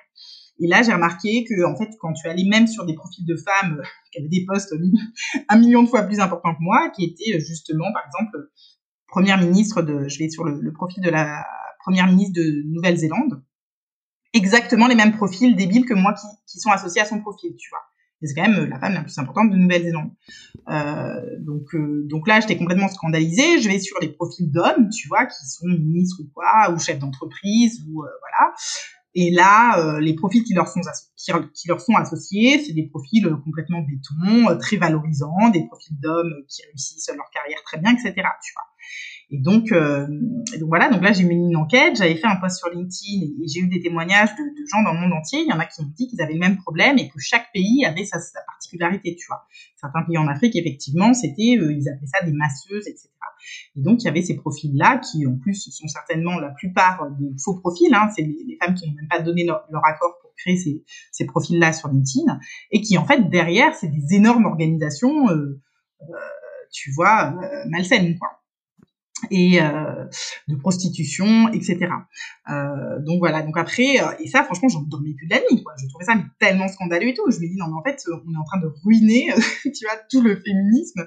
Comment tu veux en fait inconsciemment, quand les gens ils voient un profil, et si tu es associé à des profils sérieux ou à des profils complètement loufoques, super dévalorisants, en fait, c'est complètement humiliant, tu vois. Et donc ton esprit va continuer à penser euh, que bah, les femmes sont pas importantes ou sont réduites à des rôles de prostitution, tu vois, ce qui est vraiment euh, gravissime, tu vois. Et, euh, et voilà, donc après j'ai fait bah, tout un travail là-dessus, j'ai réussi à rentrer en contact avec euh, une personne qui du coup m'a fait travailler avec des équipes aussi à, à San Francisco, euh, des équipes de LinkedIn à San Francisco, tu vois, pour résoudre ce, ce problème d'algorithme. Et ça m'a occupé énormément l'esprit. Et en fait, je me suis dit, mais c'est impossible. Comment ça se fait que le réseau professionnel numéro un au monde ne fasse pas sa priorité de ce sujet-là, tu vois. Euh, parce que je me dis l'influence qu'il a derrière auprès de dans le monde professionnel pour l'emploi des femmes, tu vois, c'est catastrophique en fait ce genre de, de fonctionnalité euh, débile. Donc euh, donc voilà. Donc après j'ai travaillé pour que l'algorithme soit modifié et tout ça. Donc aujourd'hui euh, aujourd'hui ça a été modifié. Alors c'est pas encore exactement l'équivalent hein, pour les femmes et les hommes. Au moins ils ont laissé ajouter tous, tous ces faux profils là. Euh, mais voilà, mais une petite anecdote pour te dire que en fait, il y a encore un travail monstrueux à faire, tu vois. Et moi, en, en tant qu'entrepreneur, je me disais, mais j'ai pas que ça à faire, tu vois. Moi, j'ai proposé même à Niki, je dis, mais en fait, chez moi comme consultante euh, pour que je vienne. J'étais business analyst, je suis quand même capable de, de, de, repérer des incohérences comme ça qui sont quand même gros comme un camion, tu vois. Et euh, comment ça se fait que, voilà, dans vos équipes, si vous avez pas le temps, moi, je viens et je vous aide sur ce sujet, tu vois. Et en fait, mmh.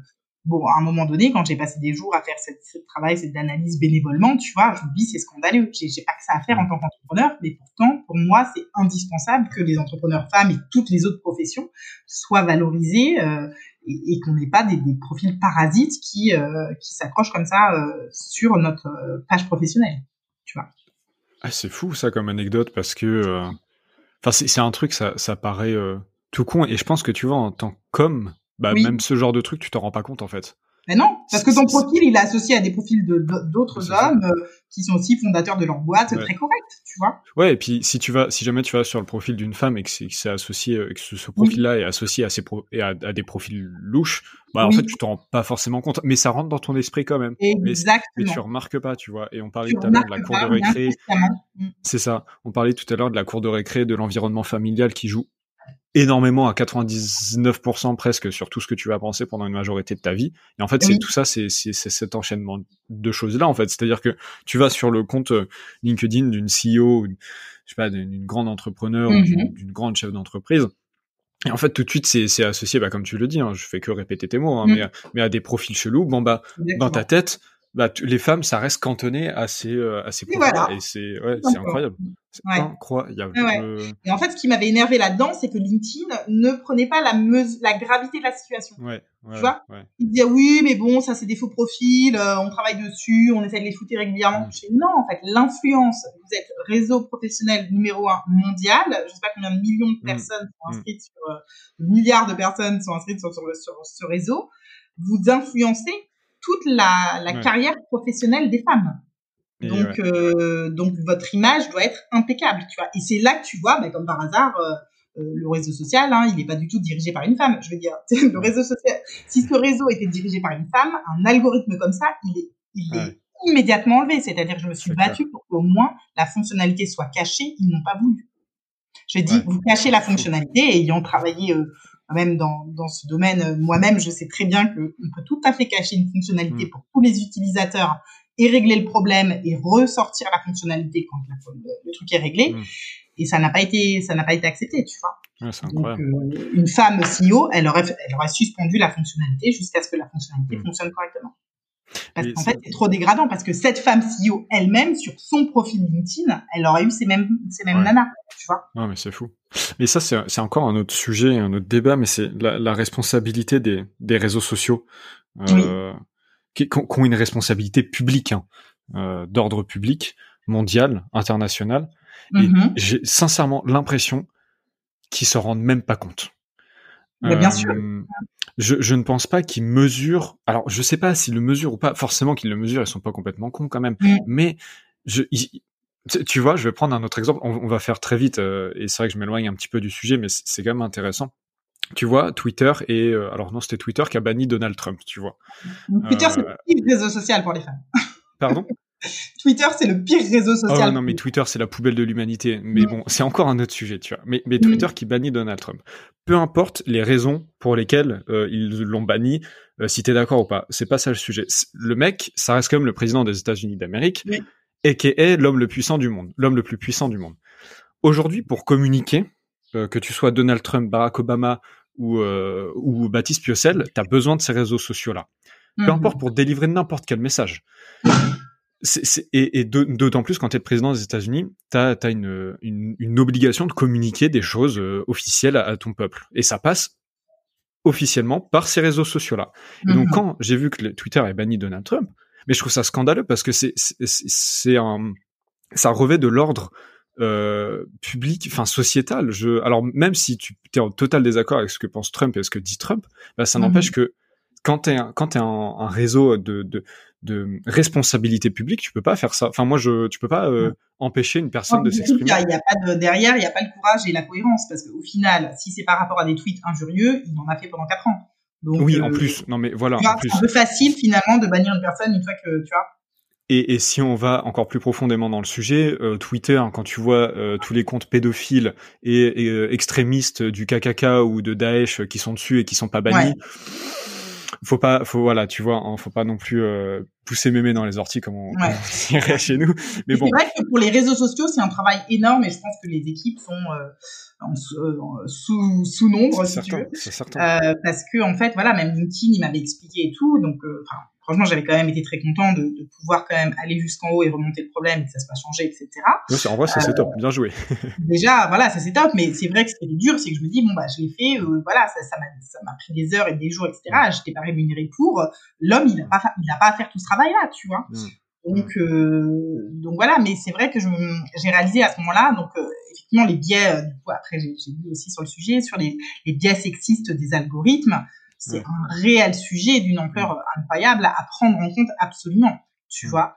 Euh, parce qu'il n'y a pas juste sur cette fonction de profil associé sur ce réseau professionnel, il y en a partout, les biais sexistes dans, dans les algorithmes, c'est euh, une ampleur incroyable. Et du coup, euh, bah, après, il faut des équipes aussi qui se mettent dessus. Mais je trouve que ce qui est plus simple en amont, c'est d'avoir des équipes mixtes plutôt que d'avoir des équipes de développeurs hommes et ensuite de se dire ok on fait un correctif parce qu'en fait du coup nous on a checké tous nos profils d'hommes euh, qui travaillent sur le sujet et nos profils sont nickel on n'a pas vu le problème que si tu as des, équipes mixtes à la base là il y a n'importe quelle femme aurait détecté le problème que j'ai détecté moi-même. Tu vois, tu le vois immédiatement. Tu te dis non, non, mais ça c'est scandaleux, c'est humiliant. T'as ça pour les femmes les plus importantes au monde. Euh, vous enlevez directement cette, cette fonctionnalité mmh, mmh, tant mmh. qu'elle ne fonctionnera pas correctement. Ah oui, non, mais c'est certain. Et, et, je pense aussi, euh, et on va terminer sur ça, je pense aussi que les, les, ces réseaux sociaux-là doivent se rendre compte de l'importance qu'ils ont. Il euh, y, y, y, avait un autre exemple de ça, je crois que c'était Twitter par rapport à... Euh, euh, c'était quelque chose en Australie. Ils ont banni, ou c'était Facebook. Ils ont banni une chaîne, Facebook a banni une chaîne de télé publique australienne. Ah, et alors, je, euh, bah, je pense que je vais pas trop en parler parce que je suis plus sûr de mes sources là. J'ai pas envie de dire des conneries, mais en gros, ils ont banni une source, une, une, une chaîne de télé officielle de Facebook euh, mm-hmm. pendant les incendies qu'il y avait en Australie, ce qui était hyper dangereux mm-hmm. parce qu'en fait, la chaîne informait bon bah il y a un, un, incendie là, évacuer la zone, et ils l'ont banni mm-hmm. pour je sais plus quelle raison, et ça pose énormément de problèmes. Et, et je pense que les réseaux sociaux ne se rendent ne, ne comprennent pas et ne, ne font rien euh, en, pour améliorer ces, ces choses-là, tu vois. Enfin, une, une, femme sur les réseaux sociaux, c'est un objet sexuel, tu vois. Et ça, c'est pas normal. Bah oui. euh, donc il y a l'aspect sociétal qui rentre en jeu, mais il y a la responsabilité publique des réseaux sociaux par rapport aux jeunes, notamment aux jeunes générations, ouais. euh, qui, qui, qui, qui est à prendre en compte et qui ne prennent pas du tout en considération, tu vois. Et je trouve ouais. ça très grave pour le coup. Mais euh, du coup, tu as fait changer les choses chez LinkedIn et ça, c'est top. Voilà. ça, c'est plutôt cool, bien joué. Bah écoute, putain, 1h47. Euh... Oui, ça vraiment devoir filer. Ouais, si tu as juste trois petits enseignements à donner euh, à, mes, euh, à mes auditeurs et après, je, te laisse y aller. Ouais. Et ben, je dirais euh, le premier enseignement, c'est en fait d'être ouvert aux opportunités. ça, c'était lié au fait quand je racontais que euh, ben, que je devais travailler à Londres et que j'ai atterri en Suisse, etc. Et en fait, euh, voilà, d'être ouvert aux opportunités et de se dire que ça peut, ça peut arriver euh, un peu de, n'importe où et de, vraiment saisir ces opportunités. Donc ça, ça va dans le concept un petit peu de, saisir sa chance et de fabriquer sa chance, tu vois, au fur et à mesure. Je dirais le, le deuxième concept, peut-être lié à l'exemple LinkedIn, ça va être en fait d'oser porter sa voix et, et d'oser faire une action où on se dit, même si c'est David contre Goliath, tu vois. Euh, C'est-à-dire que là, pour le, le coup, bah, LinkedIn, euh, je me suis dit, bon, bah, je pourrais ne rien faire parce qu'en fait, euh, c'est bizarre, comment ça fait que personne n'a remarqué ce truc-là Et puis voilà. En fait, je me dis, bah non, j'étais moi-même juste une utilisatrice lambda et j'ai porté le sujet jusqu'au bout jusqu'à faire évoluer la situation. Et en fait, on a tous ce pouvoir-là en nous. Euh, et donc, ben voilà, chacun le fait dans le domaine qui lui tient à cœur. Euh, mais en fait, on peut avoir, c'est pas parce qu'on est euh, juste euh, une personne, un individu, et que derrière on n'est pas milliardaire ou je sais pas quoi, ou qu'on possède quel média, tel média ou quoi, que en fait on peut pas également porter sa voix à son niveau, tu vois, et faire évoluer les choses, et faire évoluer des choses dans la société aussi, dans les mentalités. Et, euh, et, voilà. Et le troisième conseil, euh, je dirais que ça serait s'entourer, vu qu'on a parlé quand même pas mal de, réseaux euh, physiques ou digital. Ben en fait, si on a envie de faire quelque chose, que ça soit, donc ça c'est un conseil dans la reconversion, mais qui est valable même dans les n'importe quoi, même dans le sport, etc., de s'entourer de, personnes qui sont un peu en avance en fait par rapport à nous sur le projet que, que l'on a euh, pour se dire ça c'est possible. Et c'est pour ça que c'est hyper important aussi d'avoir des modèles femmes qui réussissent dans, dans, tous les domaines, parce que de pouvoir se projeter, de pouvoir se dire ok alors là ben voilà je suis telle personne, je suis comme ça, et de trouver euh, une personne qui arrive, et ben en fait euh, ça permet comme tu dis de, de, de battre le syndrome de l'imposteur. Pour battre le syndrome de l'imposteur, il y a juste un seul contre-exemple à, à, trouver. Tu dis, bah, tu trouves un contre-exemple si tu dis, non, mais c'est impossible, je pourrais jamais réussir parce que euh, ça marche toujours comme ça, etc. Et ben en fait, tu trouves un contre-exemple et tu suis. Et en fait, euh, bah, tu copies, tu copies les étapes, le parcours, le processus, euh, et tu le fais ensuite à ta sauce. Mais tu prends les, les méthodes qui marchent. Quoi. Exactement, je suis entièrement d'accord et j'adore ton dernier enseignement. J'adore les trois, hein. ils sont ils sont top et, et très vrais euh, oser oser dire les choses, saisir les opportunités et puis euh, et puis euh, trouver un contre-exemple et euh, enfin ouais pour pour battre ouais. le syndrome de l'imposteur. Enfin, je suis entièrement d'accord, entièrement d'accord. Et c'est très vrai, et je vous invite à l'appliquer tous, euh, toutes et tous euh, qui écoutez ce podcast à, à, le faire parce que c'est on ne peut plus vrai. Euh, je, je, prends l'exemple de, de, mon podcast que j'utilise à chaque fois, mais moi je suis quelqu'un de timide. -hmm prendre ma voix, la mettre sur internet, parler pendant 1h50 avec des gens que je ne connais pas, mmh. c'était lunaire pour moi et au final je ouais. l'ai fait et je suis tellement heureux que juste, juste do it en fait, faites les choses et puis lancez-vous mmh. et, et, et, voilà. Mais écoute, euh, Pauline, merci beaucoup euh, pour cet épisode. C'était vraiment passionnant, 1h50, j'ai pas vu le temps passer. Je te remercie pour tout le temps. Alors on a beaucoup dé débordé, je suis désolé si je t'ai mis en retard sur d'autres rendez-vous, mais c'était vraiment intéressant. J'ai déjà hâte de faire un épisode, un épisode 2 euh, dans, dans quelques dans années pour voir l'avancée de tout ça. Ça va être super voilà. intéressant. Et euh, merci pour ton retour d'expérience, pour euh, ton ouverture d'esprit et pour tout ce que tu nous as appris. Et euh... Merci à toi, Baptiste. Et puis, euh, ben voilà, bon courage pour la suite. Continue à fond là avec ton podcast et puis tes autres projets alors. Super, bah merci. Et bah écoute, comme le veut la tradition, je te laisse le mot de la fin. Et moi, je te dis à très bientôt. Salut. Ah, tu me rappelles le mot de la fin Non, non, oui, on va le, jamais Le mot de la fin maintenant. ah, d'accord. Allez, euh, bah, oser. Super.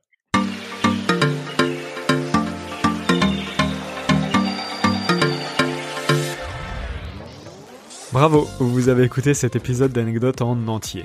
Merci de le partager à trois personnes autour de vous, votre famille, vos amis, des collègues ou vos collaborateurs. Obligez-les sincèrement à s'abonner au podcast et je vous assure qu'ils vous le rendront bien. N'oubliez pas vous aussi de vous abonner afin de ne louper aucun épisode pour entreprendre votre vie et devenir une meilleure version de vous-même. Pour finir, mettez une note 5 étoiles avec un commentaire sur ce que ce podcast vous a appris. C'est ce qui me fait ressortir dans les classements et c'est très important. Et enfin, n'oubliez pas de me suivre sur LinkedIn et Instagram. C'était Baptiste Piocel, à votre service.